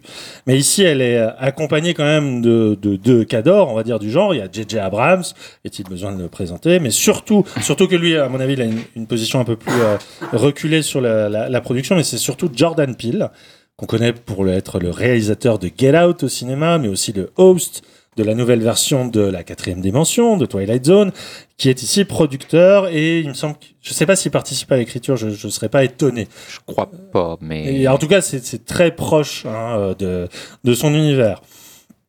Alors, le, le premier épisode de Lovecraft Country a eu un accueil assez retentissant. hein, sur, euh, je crois qu'au niveau des diffusions, ça a dépassé le million. Euh, très, très gros enthousiasme sur les réseaux sociaux. Euh, beaucoup ont vu une grande nouvelle série fantastique et populaire de ce début d'année. Euh, presque l'espoir de, de, de, de trouver le pendant noir à Game of Thrones, par exemple. Depuis, c'est un peu retombé. Là, on arrive euh, en France sur la diffusion. euh, c'est le neuvième, donc on est quasiment à la fin. Il n'en reste plus qu'un. Ouais. Ouais. Euh, Est-ce dû cette retombée à un caractère décevant ou au contraire une, une identité bien plus complexe et déstabilisante de la série? Parce que on peut voir la série comme un, série, un exercice de genre horrifique, ce qu'elle n'est pas uniquement, hein, parce que c'est aussi un pur objet pop qui embrasse de manière très très très large la culture euh, noire américaine, puisqu'on y entend euh, du hip-hop, euh, ça n'hésite pas à faire des, des mélanges de, de, de, de- de- historique face à la modernité, euh, côté assez tarantinien par des, des fois aussi. C'est une série qui nous a, enfin, m'a autant fasciné que déstabilisé. et toi, euh, et toi, Christophe? Bah, c'est eh, oui.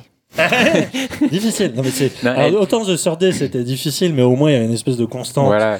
Là, le Lovecraft Country, c'est. Disons que ça, ça part dans tous les sens, quoi. Ça Donc part dans tous c'est, les sens. c'est- enfin, il y a des moments où je me dis ça va trop loin, je suis perdu, je, ça m'ennuie. Et puis d'un autre côté, hop, ça se raccroche à un truc et ça devient hyper passionnant. Et euh, et puis bah, ça change. Enfin, c'est quasiment un épisode à un film de genre. Enfin, ça s'attaque à un a- film de genre. Il y a presque un caractère anthologique à la série. C'est-à-dire Ouais, ouais. que chaque épisode, tu as l'impression qu'ils sont complètement à la fois reliés par. Excusez-moi. Un fil rouge, mais dé- complètement déconnectés aussi.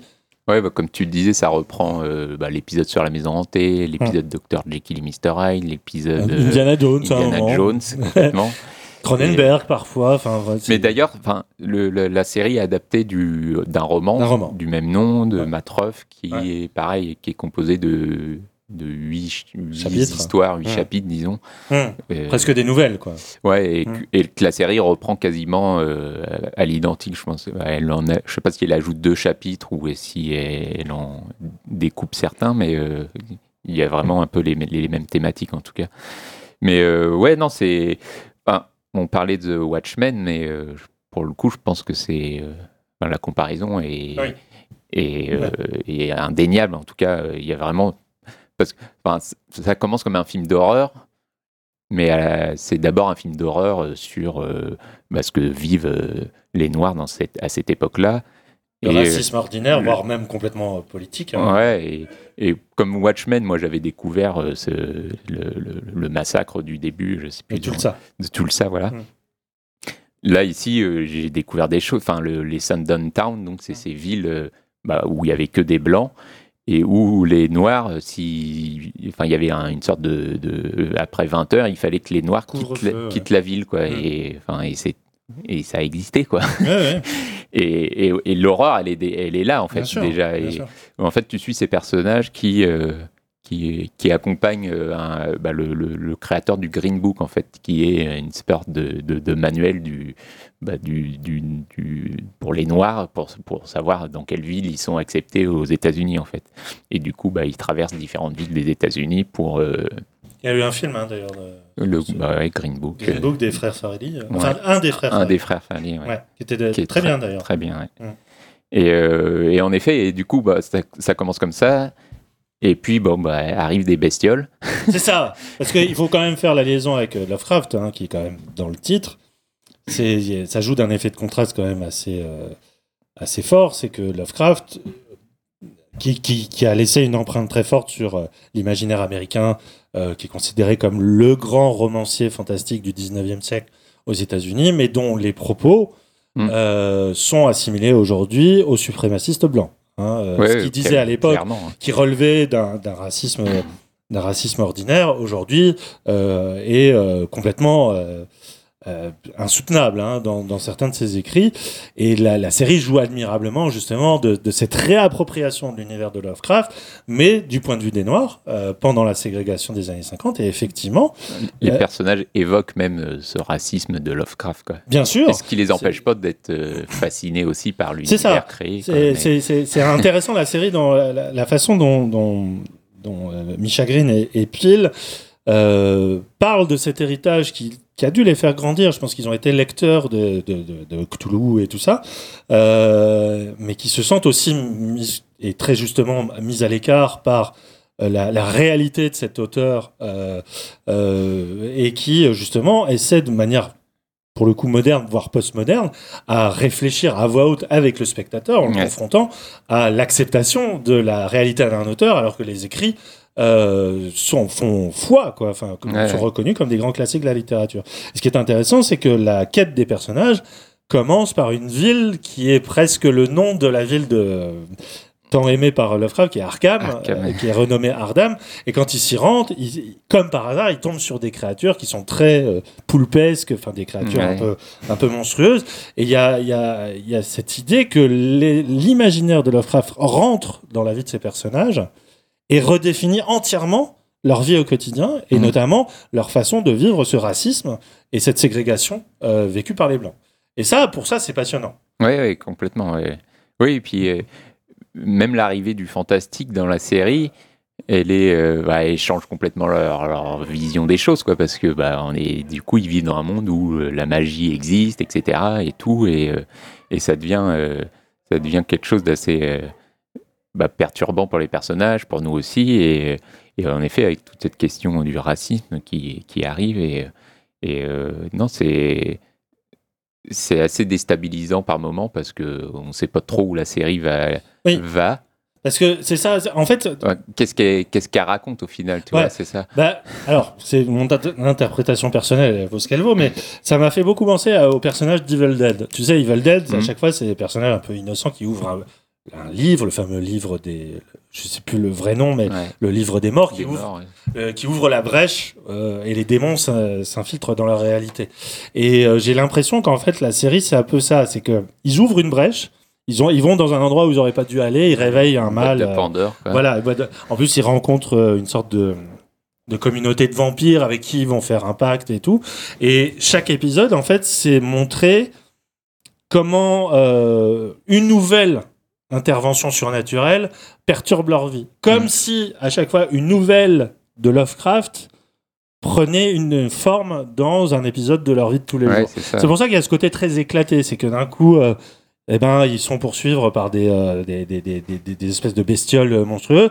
De l'autre, ils vont fouiller euh, une crypte parce que c'est aussi une réalité des, de, de- des nouvelles de Lovecraft, cette euh, fascination pour les mythes anciens, les civilisations antiques, voire extraterrestres, hein, qui, qui, ont, euh, qui dorment sous la terre. Mm. Il y a là, évidemment la maison hantée. Il y a le côté euh, que je trouve, euh, pour le coup, ça donne un épisode assez génial sur l'emprise euh, à l'intérieur du corps. C'est-à-dire qu'il y a un personnage secondaire dans la série qui tout d'un coup se, se réveille blanche et vit à travers le corps d'une blanche et, et se rend compte que euh, tout d'un coup elle a pu avoir peur de, de regarder derrière son épaule, Ouais, elle, a plus peur des flics et machin.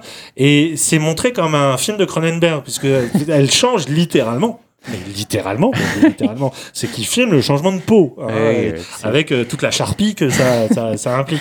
Ils y vont, ils y vont franco. Et ils vont franco. Et il y a ce, il y a ce côté alors donc très euh, mosaïque qui m'a parfois fatigué parce que je me dis mais où est-ce qu'on m'emmène? Enfin, à un moment j'ai besoin, j'ai besoin un peu de, de fil rouge quoi. De, de- Mm. de- Et en même temps, euh, à chaque fois les images que ça produit et surtout la réflexion que ça met, ça produit aussi sur mais en fait, euh, la- la culture noire n'a jamais eu accès, enfin, elle n'a jamais pu montrer sa vision du fantastique par rapport à l'héritage de Lovecraft. Et c'est en ça que la série est précieuse, c'est que là, il y a réappropriation culturelle, Mm. mais c'est pas un gros mot ici. Au contraire, c'est extrêmement euh, créatif, c'est extrêmement inventif.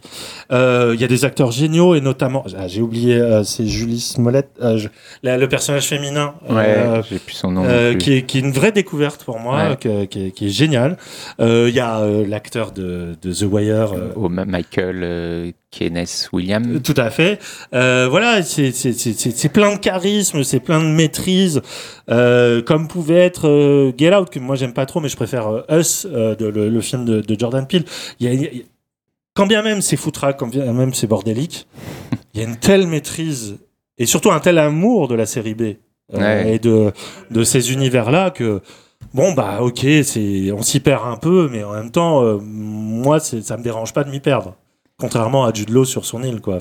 Là, ici, la, désorientation est, euh, est prolifique, elle est pas stérile, au contraire. Bah, oui, et puis surtout, il il se raccroche, euh, la série se raccroche toujours à ses personnages et euh, à leurs relations. Et enfin, la, fin du premier épisode, et il y a la mort d'un personnage et la manière dont elle filme cette mort, et c'est euh, vraiment bouleversant. Et euh, il- il- le héros avec son père, donc, euh, qui est joué par le, personnage d'Omar, euh, et qui est, enfin, il, y a des, il y a des révélations sur son, sur son père qui sont euh, assez poignantes et tout. Enfin, il y a, y a vraiment plein de choses qui se passent et, et du coup, bah, tu te raccroches à ça. Enfin, il y a l'épisode 7, je crois, qui est sur les mondes multivers, etc.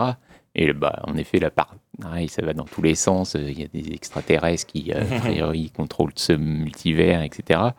Et ça s'intéresse à un personnage qui était quasi secondaire, presque tertiaire même, et qui euh, bah, rejoint ce qui s'est passé au premier épisode. Et, euh, et non, il y a des choses vraiment très fortes euh, émotionnellement qui arrivent à émerger de ce chaos parfois euh, un peu. Ouais, bouillon, ouais. bouillon, bouillon de culture, je pense Ouais, que ça a c'est ça, jamais aussi bien porté son nom ça. J'ai Mais- retrouvé, hein, c'est Journey Smollett, belle actrice. Ouais. Formidable, super découverte. Je sais plus dans quoi on l'avait vu. Je l'avais vu avant. Ah, moi, c'est. euh, En tout ouais. cas, je l'avais jamais remarqué jusque-là. ouais, oui, ça c'est vrai. Elle prend l'image, elle prend la lumière, et en plus, son personnage est, est hyper intéressant.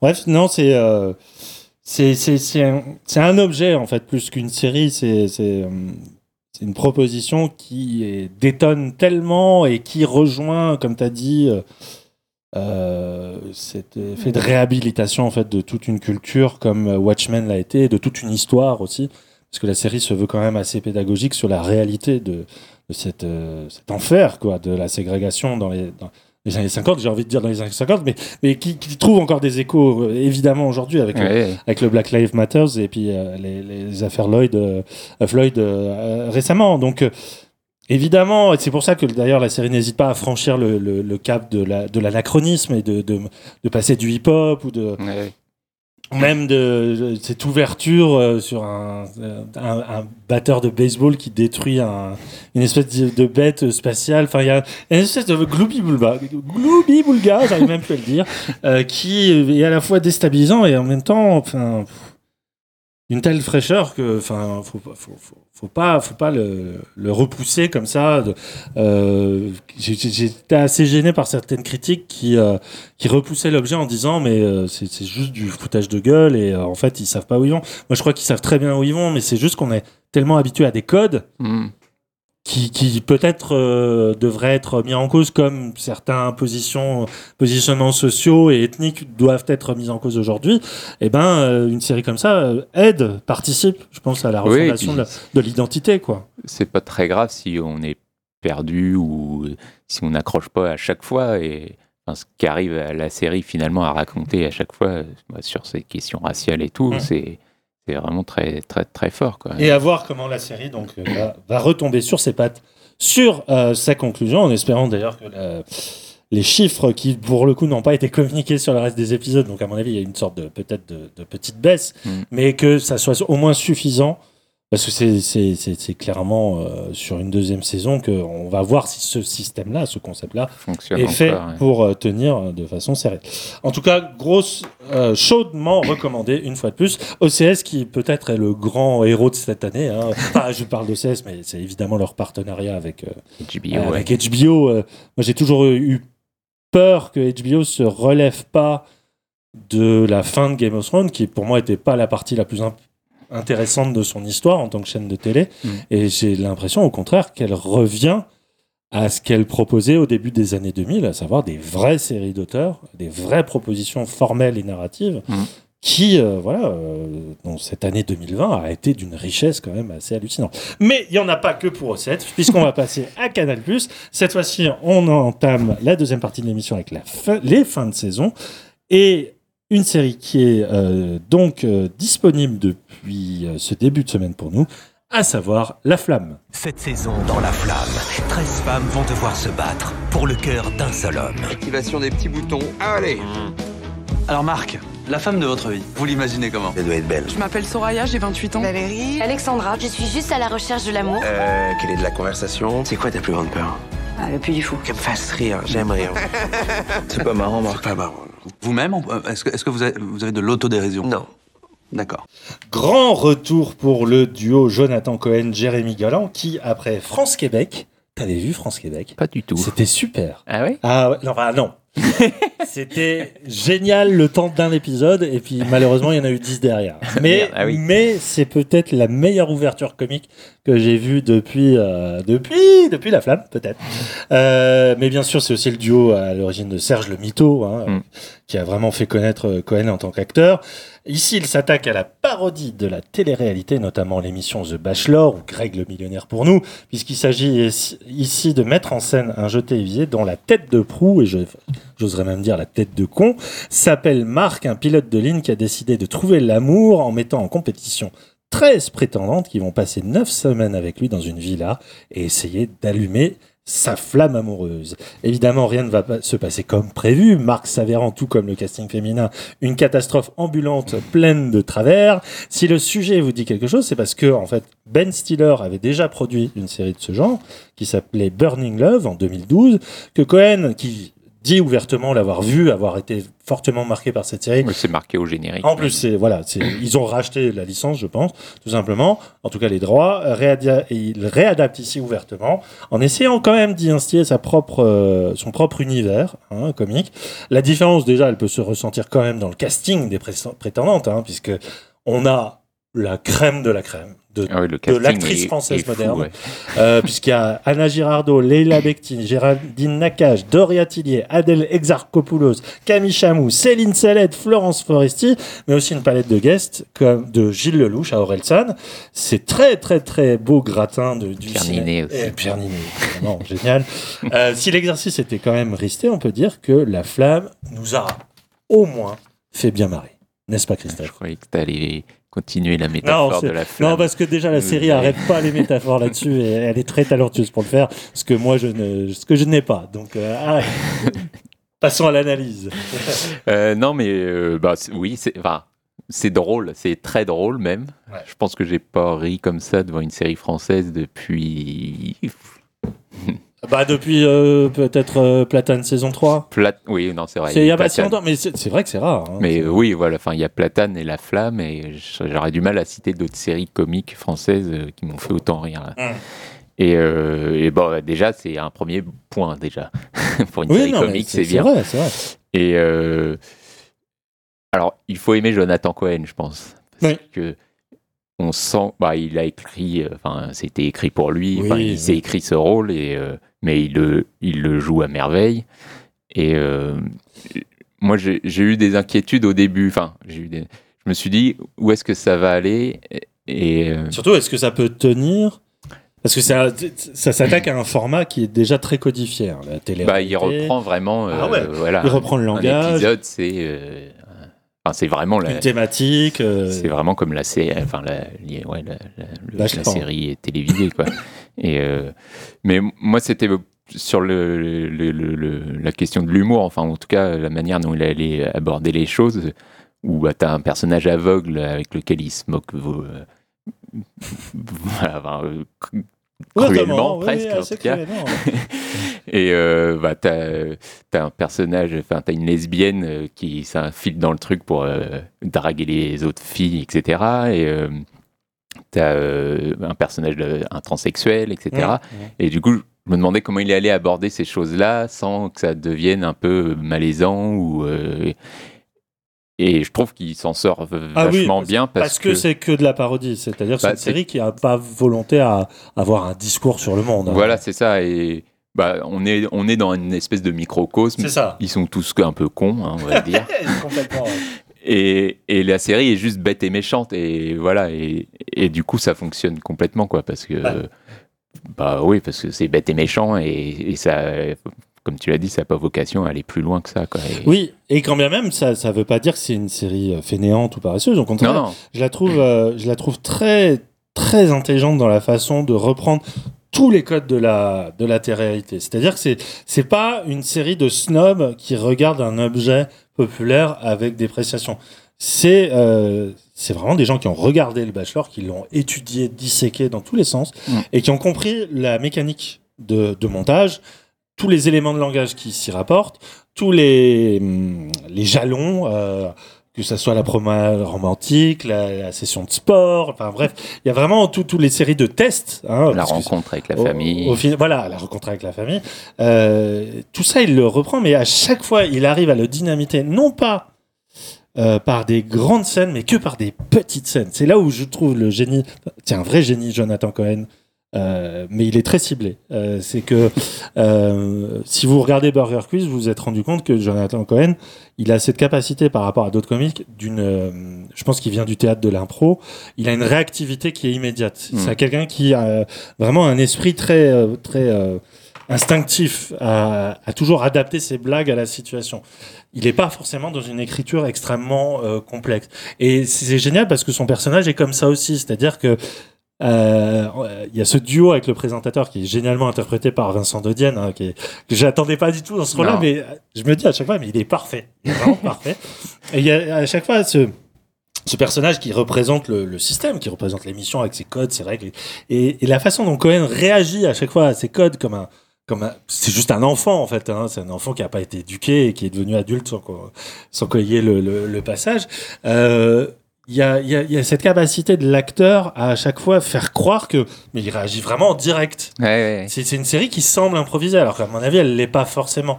Euh, et surtout, là où je m'attendais pas, et c'est ce qui faisait aussi le charme de France-Québec, c'est que, comme tu as dit, c'est un microcosme, et il en profite pour en faire un véritable univers comique à part. Et il y a un sens de l'absurde, en fait, Mm. où tu te dis, mais euh, cette- leur réalité, c'est pas la nôtre. C'est pas, c'est pas la France, c'est pas machin. C'est une espèce de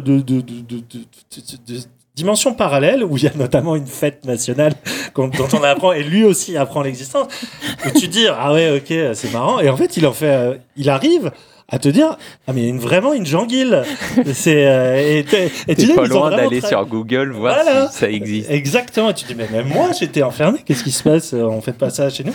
Et en fait, la série arrive à créer euh, une espèce de, de croyance, en fait, dans, dans l'univers qu'elle crée. Et, et le personnage aussi, qui, qui à un moment va tellement loin dans son imagination, qui, qui se rêve en capitaine d'entreprise d'huile d'olive. Enfin, il y a vraiment. Il y a, Oui, les, les- les scénarios imaginés pour les besoins de l'émission, ouais, il les, il les prend pour argent comptant. il les ingère, exactement. Il- Et il en fait sa propre réalité. Mais c'est ça qui est, qui est, qui est, qui est, euh, assez euh, savoureux dans la série, c'est que c'est- une série de bons mots, c'est-à-dire c'est c'est des, des blagues euh, au tac au tac. Enfin, Mm. Vraiment, il y a ce côté très efficace, mais c'est aussi un vrai travail, quoi. Et euh, ça, il faut quand même le reconnaître au, au- au duo d'écriture. Autant Serge Le Mito, moi, très vite, ça m'avait un peu lassé parce que euh, bah, déjà parce que c'était un personnage tiers d'un autre univers qui était celui d'Orissa Negringe. Mm. Euh, et il y avait ce côté systématique qui marchait une fois sur deux. Autant là quand c'est circonscrit à neuf épisodes et il y en a pas un à jeter. C'est ça qui est, qui est bien c'est que Mm. chaque épisode se tient debout. Et, et, et le premier est peut-être le moins drôle parce qu'il y a une vraie gradation dans, dans l'humour. Euh, il y a euh, y a vraiment cette façon de, façon pardon de pas juste faire de la blague pour la blague mais de, de, de reprendre un univers avec ses codes et d'en réinventer un. Et ça pour moi euh, au-delà même, sans avoir à théoriser c'est le, le, enfin la, la, la capacité de jeu de Cohen te pousse à vraiment croire avec lui qu'il est dans sa bulle quoi et, et c'est comme les enfants qui imaginent quand ils jouent quoi. Un autre Ouais. monde un peu à la Toy Story et ça, ça, ça marche très bien. Et évidemment euh, la, la grande qualité c'est euh, on n'a pas parlé de Leila Bekti Ouais, bah je veux dire elles sont toutes excellentes c'est- vraiment mais- c'est- et, excellent parce qu'il y a aussi euh, ah, euh, je vais devoir aller regarder sur Allociné l'acteur de d'Orchidée, euh, qui est un personnage qui Ah était aussi oui. dans Platane, qui est Oui, génial. oui. Euh, Vas-y, vas-y, enchaîne, je vais, chercher, je vais chercher son nom. Mais ce que, ouais, non, ce que tu disais que, enfin, ça marche mieux que Serge Le Mito parce que justement, enfin, Serge Le Mito, ça reposait que sur Jonathan Cohen, Bien sûr. qui était seul avec son monologue, quoi, en fait. Que là, bah, malgré tout, il a ses actrices face à lui et euh, qui lui renvoient euh, la balle de, de brillante façon et, Ouais. euh, et bah, et notamment en effet, Léla Becti qui est une espèce de Qui est- sociopathe, Bah, déjà, quoi. déjà, on savait que c'était une grande actrice. Mm. Enfin, J'espère vraiment qu'elle va bientôt avoir un César parce que faut, faut vraiment se rendre compte de son talent immense à cette actrice. Mais là, elle joue donc une espèce de d'érotomane euh, Ouais. qui vraiment est persuadé que euh, ils sont faits l'un pour l'autre, qu'il est déjà amoureux d'elle, mais surtout qu'il se double d'une psychopathe euh, qui, qui- qui fait vraiment, vraiment, vraiment flipper. Oui, bah, ouais, qui, qui, qui menace clairement les autres, euh, les autres candidates. euh, Et, puis, euh, on comprend qu'elle a déjà tué des gens avant, et, Hmm. etc. Enfin, on, on va pas tout dévoiler, mais euh, et qui, ouais, qui se met à hurler d'un coup pour juste demander euh, si, euh, si, euh, Il va si bien. Marc va bien. Marc Marc Marc Il y a plein- un running gag à chaque fois là-dessus qui, à chaque fois marche bien parce que l'actrice est. Mais ah, en fait, euh, Leila Bekti, elle n'a pas un jeu outrancier en soi. C'est Mm. pas. La plupart de ses rôles jusqu'à présent, c'était pas des rôles comiques. Euh, c'est des rôles souvent mélancoliques. Et d'ailleurs, il y a eu la série de. ah, qui se passe dans le milieu Damien du jazz. Chazelle. Voilà, où elle a un rôle Oui. limite tragique. Et là, elle, elle a un visage aussi qui est très droup- droupiesque, hein, Mm. avec les yeux qui tombent. Et de la voir rentrer dans, dans ce- cet exercice de style où euh, c'est pas elle qui porte les blagues, mais qui porte cette, cette notion un peu inquiétante, tu Mm. vois, de, de, de, de l'attraction amoureuse. Qui est, ah ouais, ça donne des scènes parfois où tu ris de gêne, mais parce qu'elle elle arrive vraiment à te faire flipper. Oui, bah, Je, je- juste, je reviens, c'est Youssef Hadji, hein, Ah oui. l'acteur qui est, qui est vraiment génial dans le rôle d'Orchidée, qui, qui apparaît pas beaucoup, mais qui est en tout cas euh, vraiment un super acteur. personnage clé quand même. Euh, c'est vrai, c'est vrai. Ça serait presque dévoilé le, le dénouement. Mais oui, non, mais c'est vrai que le personnage de la Becti, bah, qui, voilà, qui, est, enfin, qui force l'amour en tout cas, et bah, ça traduit bien aussi le côté un peu euh, Oui. absurde de cette Bien sûr. émission, quoi, où, euh, où il faut forcément trouver l'amour en 15 jours, en je ne sais quoi. Et, euh, et, bah, ce que tu disais, enfin, la manière dont il récupère cette émission, qui, bah, qui montre bien que c'est aussi un monde complètement à part, et c'est complètement débile, quoi, parce que tu- mais évidemment que tu vas tomber amoureux parce que tout est fait en, en- de manière que tu tombes amoureux ou en Mm. tout cas Le décor est forcément romantique. voilà enfin, tout voilà. est enfin, tout est faux quoi en Tout fait et, et sorti de là bah, ça devient c'est plus la même c'est plus la même histoire quoi Et- Mm.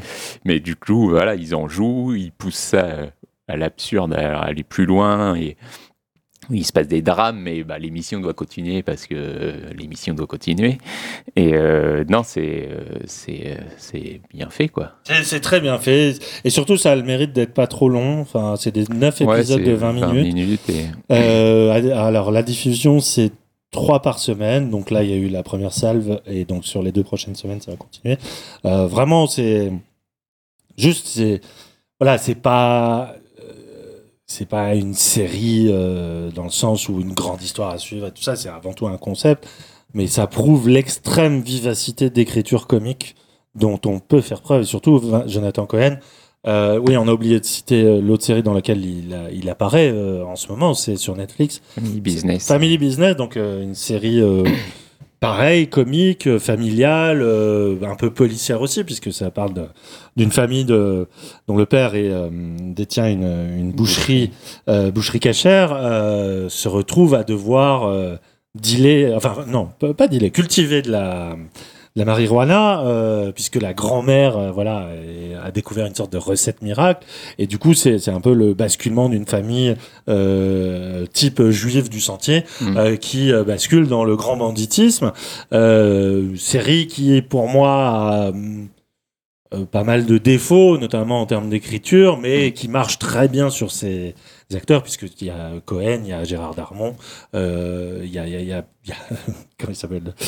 La- le chanteur. euh, euh, le chanteur qui joue Enrico son- Macias. Enrico Macias qui joue son propre rôle. Bref, c'est- une série à- qui euh, est très euh, standardisée pour être exportée à l'é- à l'étranger. Apparemment, ça marche très bien à l'étranger. euh, moi, je retrouve pas la, le- la- la même incisivité de l'écriture que dans La Flamme. Après, c'est pas des exercices euh, identiques, mais Oui, c'est pas lui qui écrit non plus, mais voilà. On sent que Jonathan Cohen, il essaye de Oui. d'insuffler un truc. Et il y arrive, hein, la- enfin, quand il joue, oui, il, non, est, il est, il est il super. est bien, mais, mais ça, bah, la série se, elle essaye de faire du Breaking Bad un peu Oui, là, et oui. Elle a pas Tout en forcément restant les moyens. tout en restant, ouais, voilà, tout en restant euh, un- malgré tout assez comique, quoi. Mais il y a vraiment ce côté où à un moment, euh, bah, ils, ils prennent goût à ce qu'ils font, quoi. Ils le font plus par nécessité, mais parce que euh, ils Mm. aiment ça et que bah ils gagnent de l'argent aussi et machin. Mais bon, ça marche pas trop parce que bah, c'est mal écrit, quoi, en fait. Oui. je trouve, hein, Et pourtant, ça. ça. marche très bien au niveau des audiences, puisqu'ils Ouais. euh, ils sont assurés d'avoir une troisième, euh, une troisième Bah, saison. c'est- pas désagréable à Ah non, non, suivre. ça se regarde bien. euh, En effet, ça va Et- assez vite. Il y a que six épisodes, Ouais. voilà. Mais Et du coup, j'avais très peur avec La Flamme que je ressente ce problème d'écriture, ouais. alors qu'en fait, pas du tout. Parce Non, que c'est, ça reste ancré sur son sujet, et ça, c'est, c'est, c'est ça qui est appréciable. bah, ils s'éparpillent pas, ils, Voilà. ils vont jusqu'au bout dans leur truc et, et puis ouais, ils, jou- ils jouent avec la- les gags de, répé, enfin, de répétition forcément parce que les missions se répètent et c'est toujours Ouais. la même chose. À chaque fois, il faut donner le ticket à la fin et enfin, il a beau à chaque fois rager parce qu'il doit donner le ticket à une candidate qu'il aime pas, mais Qui est, qui est Anna il- Girardot, hein, qui il est, toujours, la euh, pauvre, qui a, qui a un rôle assez difficile, mais qui, qui, s'en tire très, très, très Ouais, bien. il, est, il est toujours obligé de, de, de donner ce ticket alors qu'il veut pas.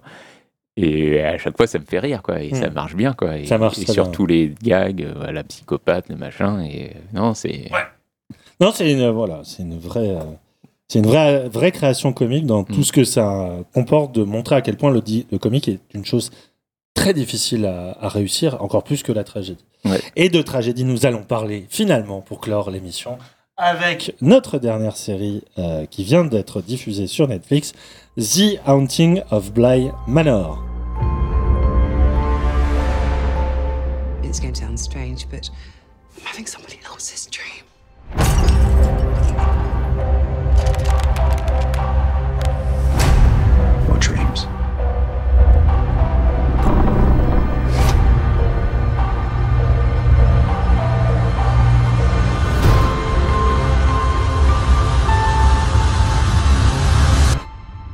Créé par le cinéaste Mike Flanagan, The Haunting quitte les États-Unis pour l'Angleterre et ses cottages brumeux pour nous conter une nouvelle histoire de fantôme. Dans les années 80, une jeune gouvernante américaine est engagée dans un grand manoir perdu dans la campagne anglaise pour s'occuper de l'éducation de deux enfants, deux orphelins dont la tragédie familiale semble liée aux étranges phénomènes qui résident dans ce manoir. Si certains anciens acteurs de la première saison comme Carla Gugino ou Henry Thomas reviennent dans des rôles secondaires, le casting est entièrement nouveau, à commencer par l'héroïne, Dani, jouée par Victoria Pedretti, repérée dans la deuxième saison de You. Alors You, c'est pas une série qu'on va vous recommander, euh, mais on pourrait vous la recommander pour cette actrice euh, qui, je trouve, illumine la deuxième saison de cette, euh, cette série aussi visible sur Netflix. C'est pas si nul, You, C'est pas mais- si nul, mais c'est quand même pas très bien. Euh, mais on voit, il y a d'autres visages euh, qui moi m'ont marqué comme ce- alors Tinia Miller, je crois que ça se prononce comme ça, qu'on avait découvert dans Years After Years, euh, pardon, j'en perds ma voix, ou encore Raoul Colli, c'est le médecin légiste dans iZombie. Que moi, c'est une série qui, que j'ai une certaine tendresse pour elle. Oui, je sais, c'est pas terrible. C'est pas terrible, mais c'est Ça crache sur You et puis ça eh ben ouais, j'assume. Euh, en tout cas, l'acteur est très attachant et je suis content de le voir revenir ici dans le rôle du cuisinier de la maison.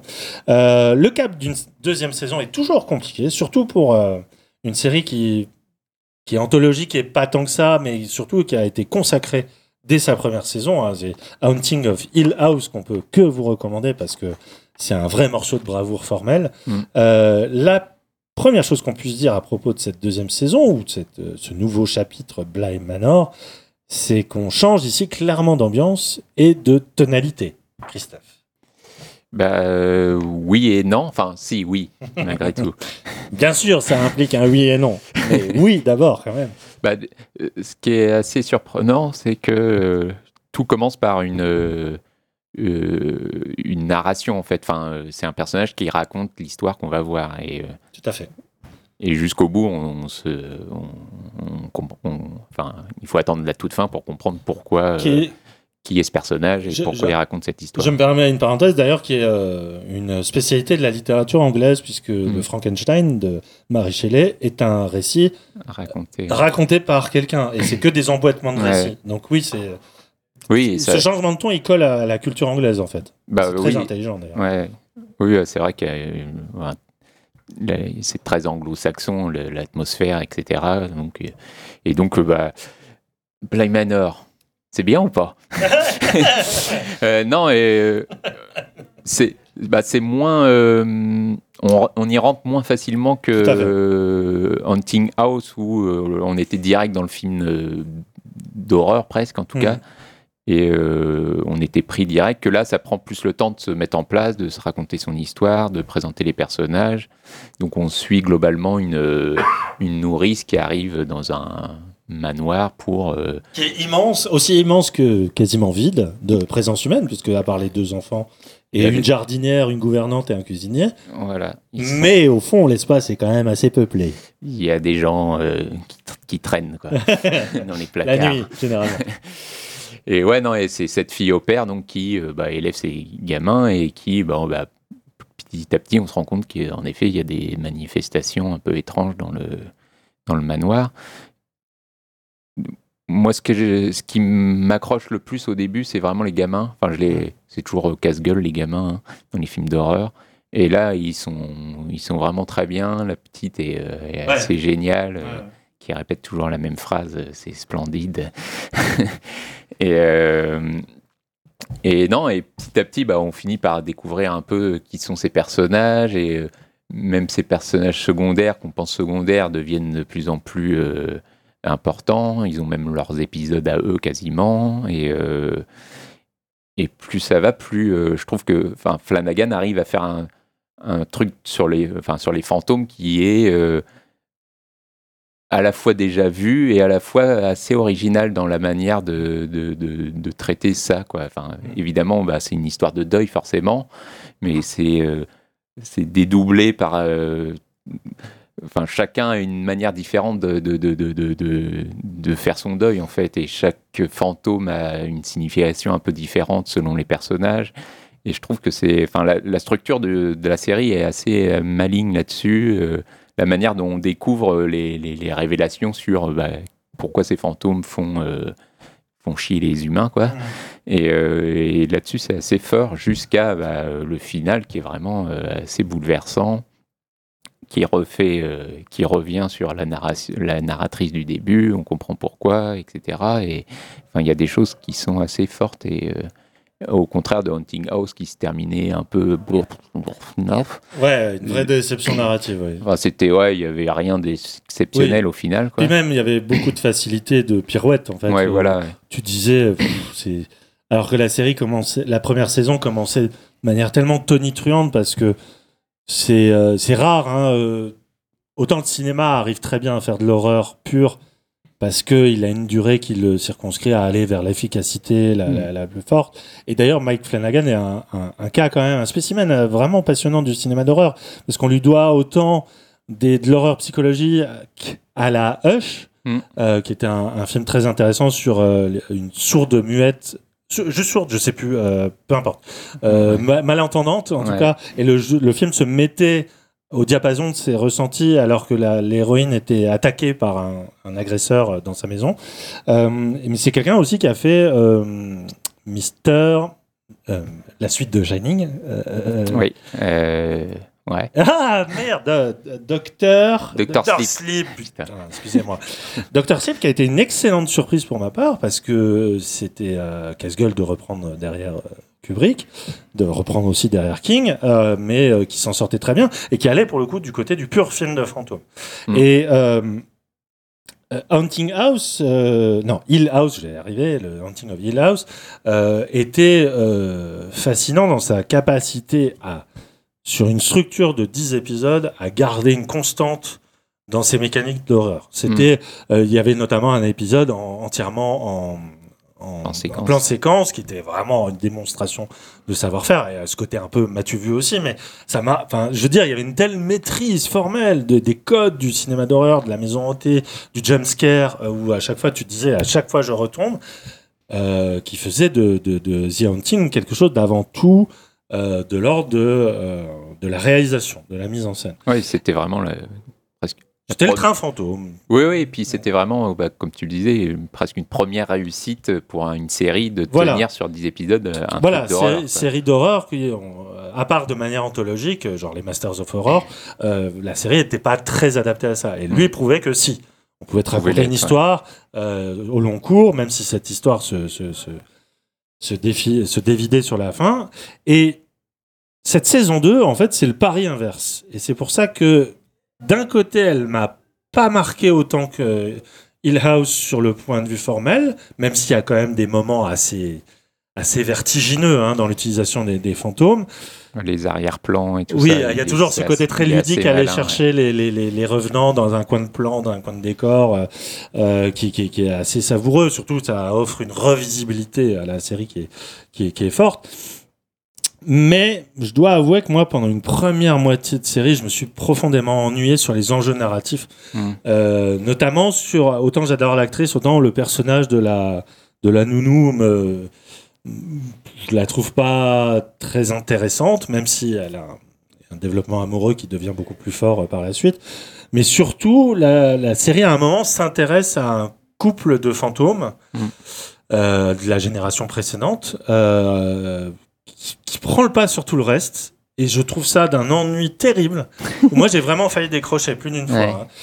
Et d'autant plus que formellement, la, la série est pas autant euh, audacieuse que, que dans la première saison. Il n'y a pas de plan séquence, il n'y a pas de tout ça. C'est très sage. C'est très britannique, en fait. C'est très posé, très flegmatique. Euh, c'est aussi prisonnier, peut-être, de, de, de la culture auquel euh, il il s'y invite. références, ouais. Et, et en fait, à y réfléchir, c'est la saison que je préfère parce que le dénouement narratif, c'est très rare pour moi qu'une série qui fasse euh, l'espèce de conclusion. euh, ah, en fait, on revient surtout, on vous explique. C'est très rare que ça marche sur moi parce que moi, je suis, plus attiré par le côté euh, mise en scène et formel de la chose. Mais alors, les deux derniers épisodes qui reviennent sur le pourquoi du comment et qu'on comprend en fait, oui, l'existence de ce manoir, les raisons et, co- et comment tu relis tout ça après, après tout ce que tu as vu Mm. du point de vue de la nounou, moi, ça m'a renversé. Euh, parce que euh, d'un point de vue émotionnel, c'est c'est juste magnifique l'histoire que ça raconte. Effectivement, ça remet au premier plan ce qu'est un fantôme. C'est pas forcément une entité surnaturelle qui est là pour faire chier les humains. C'est une entité qui est restée sur Terre parce qu'il y a quelque chose qui s'est pas conclu dans sa propre histoire. Des choses que montrait jusque-là d'abord le, le cinéma japonais, Euh, tout ce qui est Ring et tout ça. Oui, Euh, de, de bah s'ils sont coincés sur Terre, c'est parce qu'il y a quelque chose qui a pas, il y a un nœud qui a pas été dénoué. oui. Ouais, puis il y a un côté bah, tragique, et puis surtout, enfin, ils sont coincés, mais depuis des années et des années. Et, et même le fantôme lui-même, physiquement, Ah oui, ça, c'est une très belle idée, transforme. ouais. Enfin, Oui, c'est- ouais. ça, c'est- c'est- J'ai jamais vu ça. oui, en c'est fait. vrai. Et ça, c'est euh, enfin, c'est une super idée, en effet. Et, et ouais, enfin, il est coincé, et en plus, c'est un purgatoire euh, inf- peut-être infini si, Ouais. si jamais euh, on ne résout pas son, son problème. Quoi. Et, enfin, il arrive encore à, à dire autre chose que, qu'on avait pu voir ailleurs, euh, en effet, dans le cinéma japonais. Quoi. Ouais. Et, euh, et du coup, la- la- s'il faut s'accrocher euh, un peu, euh, je veux dire, le... et en plus, même la révélation en elle-même euh, procède à une forme euh, par l'utilisation du monochrome ou, de, euh, ou juste des, des- des flashbacks, des effets de montage à imbriquer, où là tu te dis, ah oui, d'accord, là Flanagan, ça y est, il revient sur des rails de, de pur metteur en scène. Mm.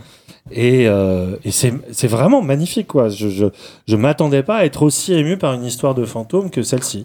Et rien que pour ça, je suis, je suis, je suis vraiment par terre, quoi. Je, suis- je admiratif de, de, encore une fois, que Flanagan arrive à dire oui, la série peut faire des œuvres d'horreur, mais elle peut montrer que elle peut aller au-delà ou différemment de ce que fait le, le cinéma ou le jeu vidéo, parce que évidemment le jeu vidéo avec la hantise a aussi ses, ses codes et Mm. euh, voilà. C'est si la série euh, télévisée devait avoir son emblème horrifique, ça serait euh, une nouvelle fois The Haunting, parce que Bly Manor euh, lui apporte une deuxième couleur en fait, qui est plus non, émotionnelle et tout aussi euh, bouleversante. Complètement, ouais. Voilà, je pense qu'on on va s'arrêter là. C'est oui. Superbe. Donc allez-y, c'est disponible. C'est en. Ah, les, les formats 8, 9, 10 épisodes. Euh, Bly 9, Manor, 9 épisodes. C'est ouais. disponible sur Netflix depuis la semaine dernière, depuis début octobre. Et on ne peut que vous euh, le recommander, surtout si vous avez aimé la première. Christophe, on va s'arrêter là, parce qu'on va arriver à deux heures d'émission. On, commence doucement hein, pour cette Voilà, euh, ouais. rentrée. Euh, merci infiniment. J'ai Euh, hâte de rediscuter avec toi autour Ouais, d'un- il y a d'un encore micro. plein de choses à venir. Mais oui, oui, oui, il y a pas Même mal si de la choses. rentrée est, est malgré tout plus calme euh, à cause du Covid. Fatalement, Malgré ouais. tout, il y a- on sent Mm. qu'il y a moins de séries, euh, que ce soit la rentrée US ou autre, il y a moins de séries euh, disponibles. Tout à fait. Mais on reste à l'affût de. Oui, et puis ça laisse plus de temps pour les voir. Exactement. et, euh, voilà, c'est ça. Un choix un peu moins drastique et douloureux dans toutes ces séries qu'on aime et qu'on- dont on vous aime. On aimerait vous parler. Ne me reste plus qu'à remercier d'une part Thibaut. François pour son générique, parce que c'est le signe pour lancer le générique en arrière-fond, et surtout de remercier Kevin Sicurel, alias Moguri, hein, que vous pouvez euh, découvrir dans l'excellent podcast Le Cozy Corner, euh, mais bien sûr, qui est génial avec euh, avec Médoc en duo avec Médoc, euh, mais aussi sa chaîne Twitch avec Alice Blaze. On, on le remercie infiniment parce que j'espère ne le pour son montage, donc ne le, pas lui avoir donné trop de difficultés. Merci à Mhm. toi, Kevin, et en espérant que la coopération se renouvelle. On vous donne rendez-vous. J'espère dans, dans, dans un mois, on va essayer de garder euh, une formule mensuelle avec, euh, si possible, des invités, en tout cas de nouvelles séries. Christophe, à bientôt. À bientôt. Portez-vous bien, regardez des séries. À bientôt.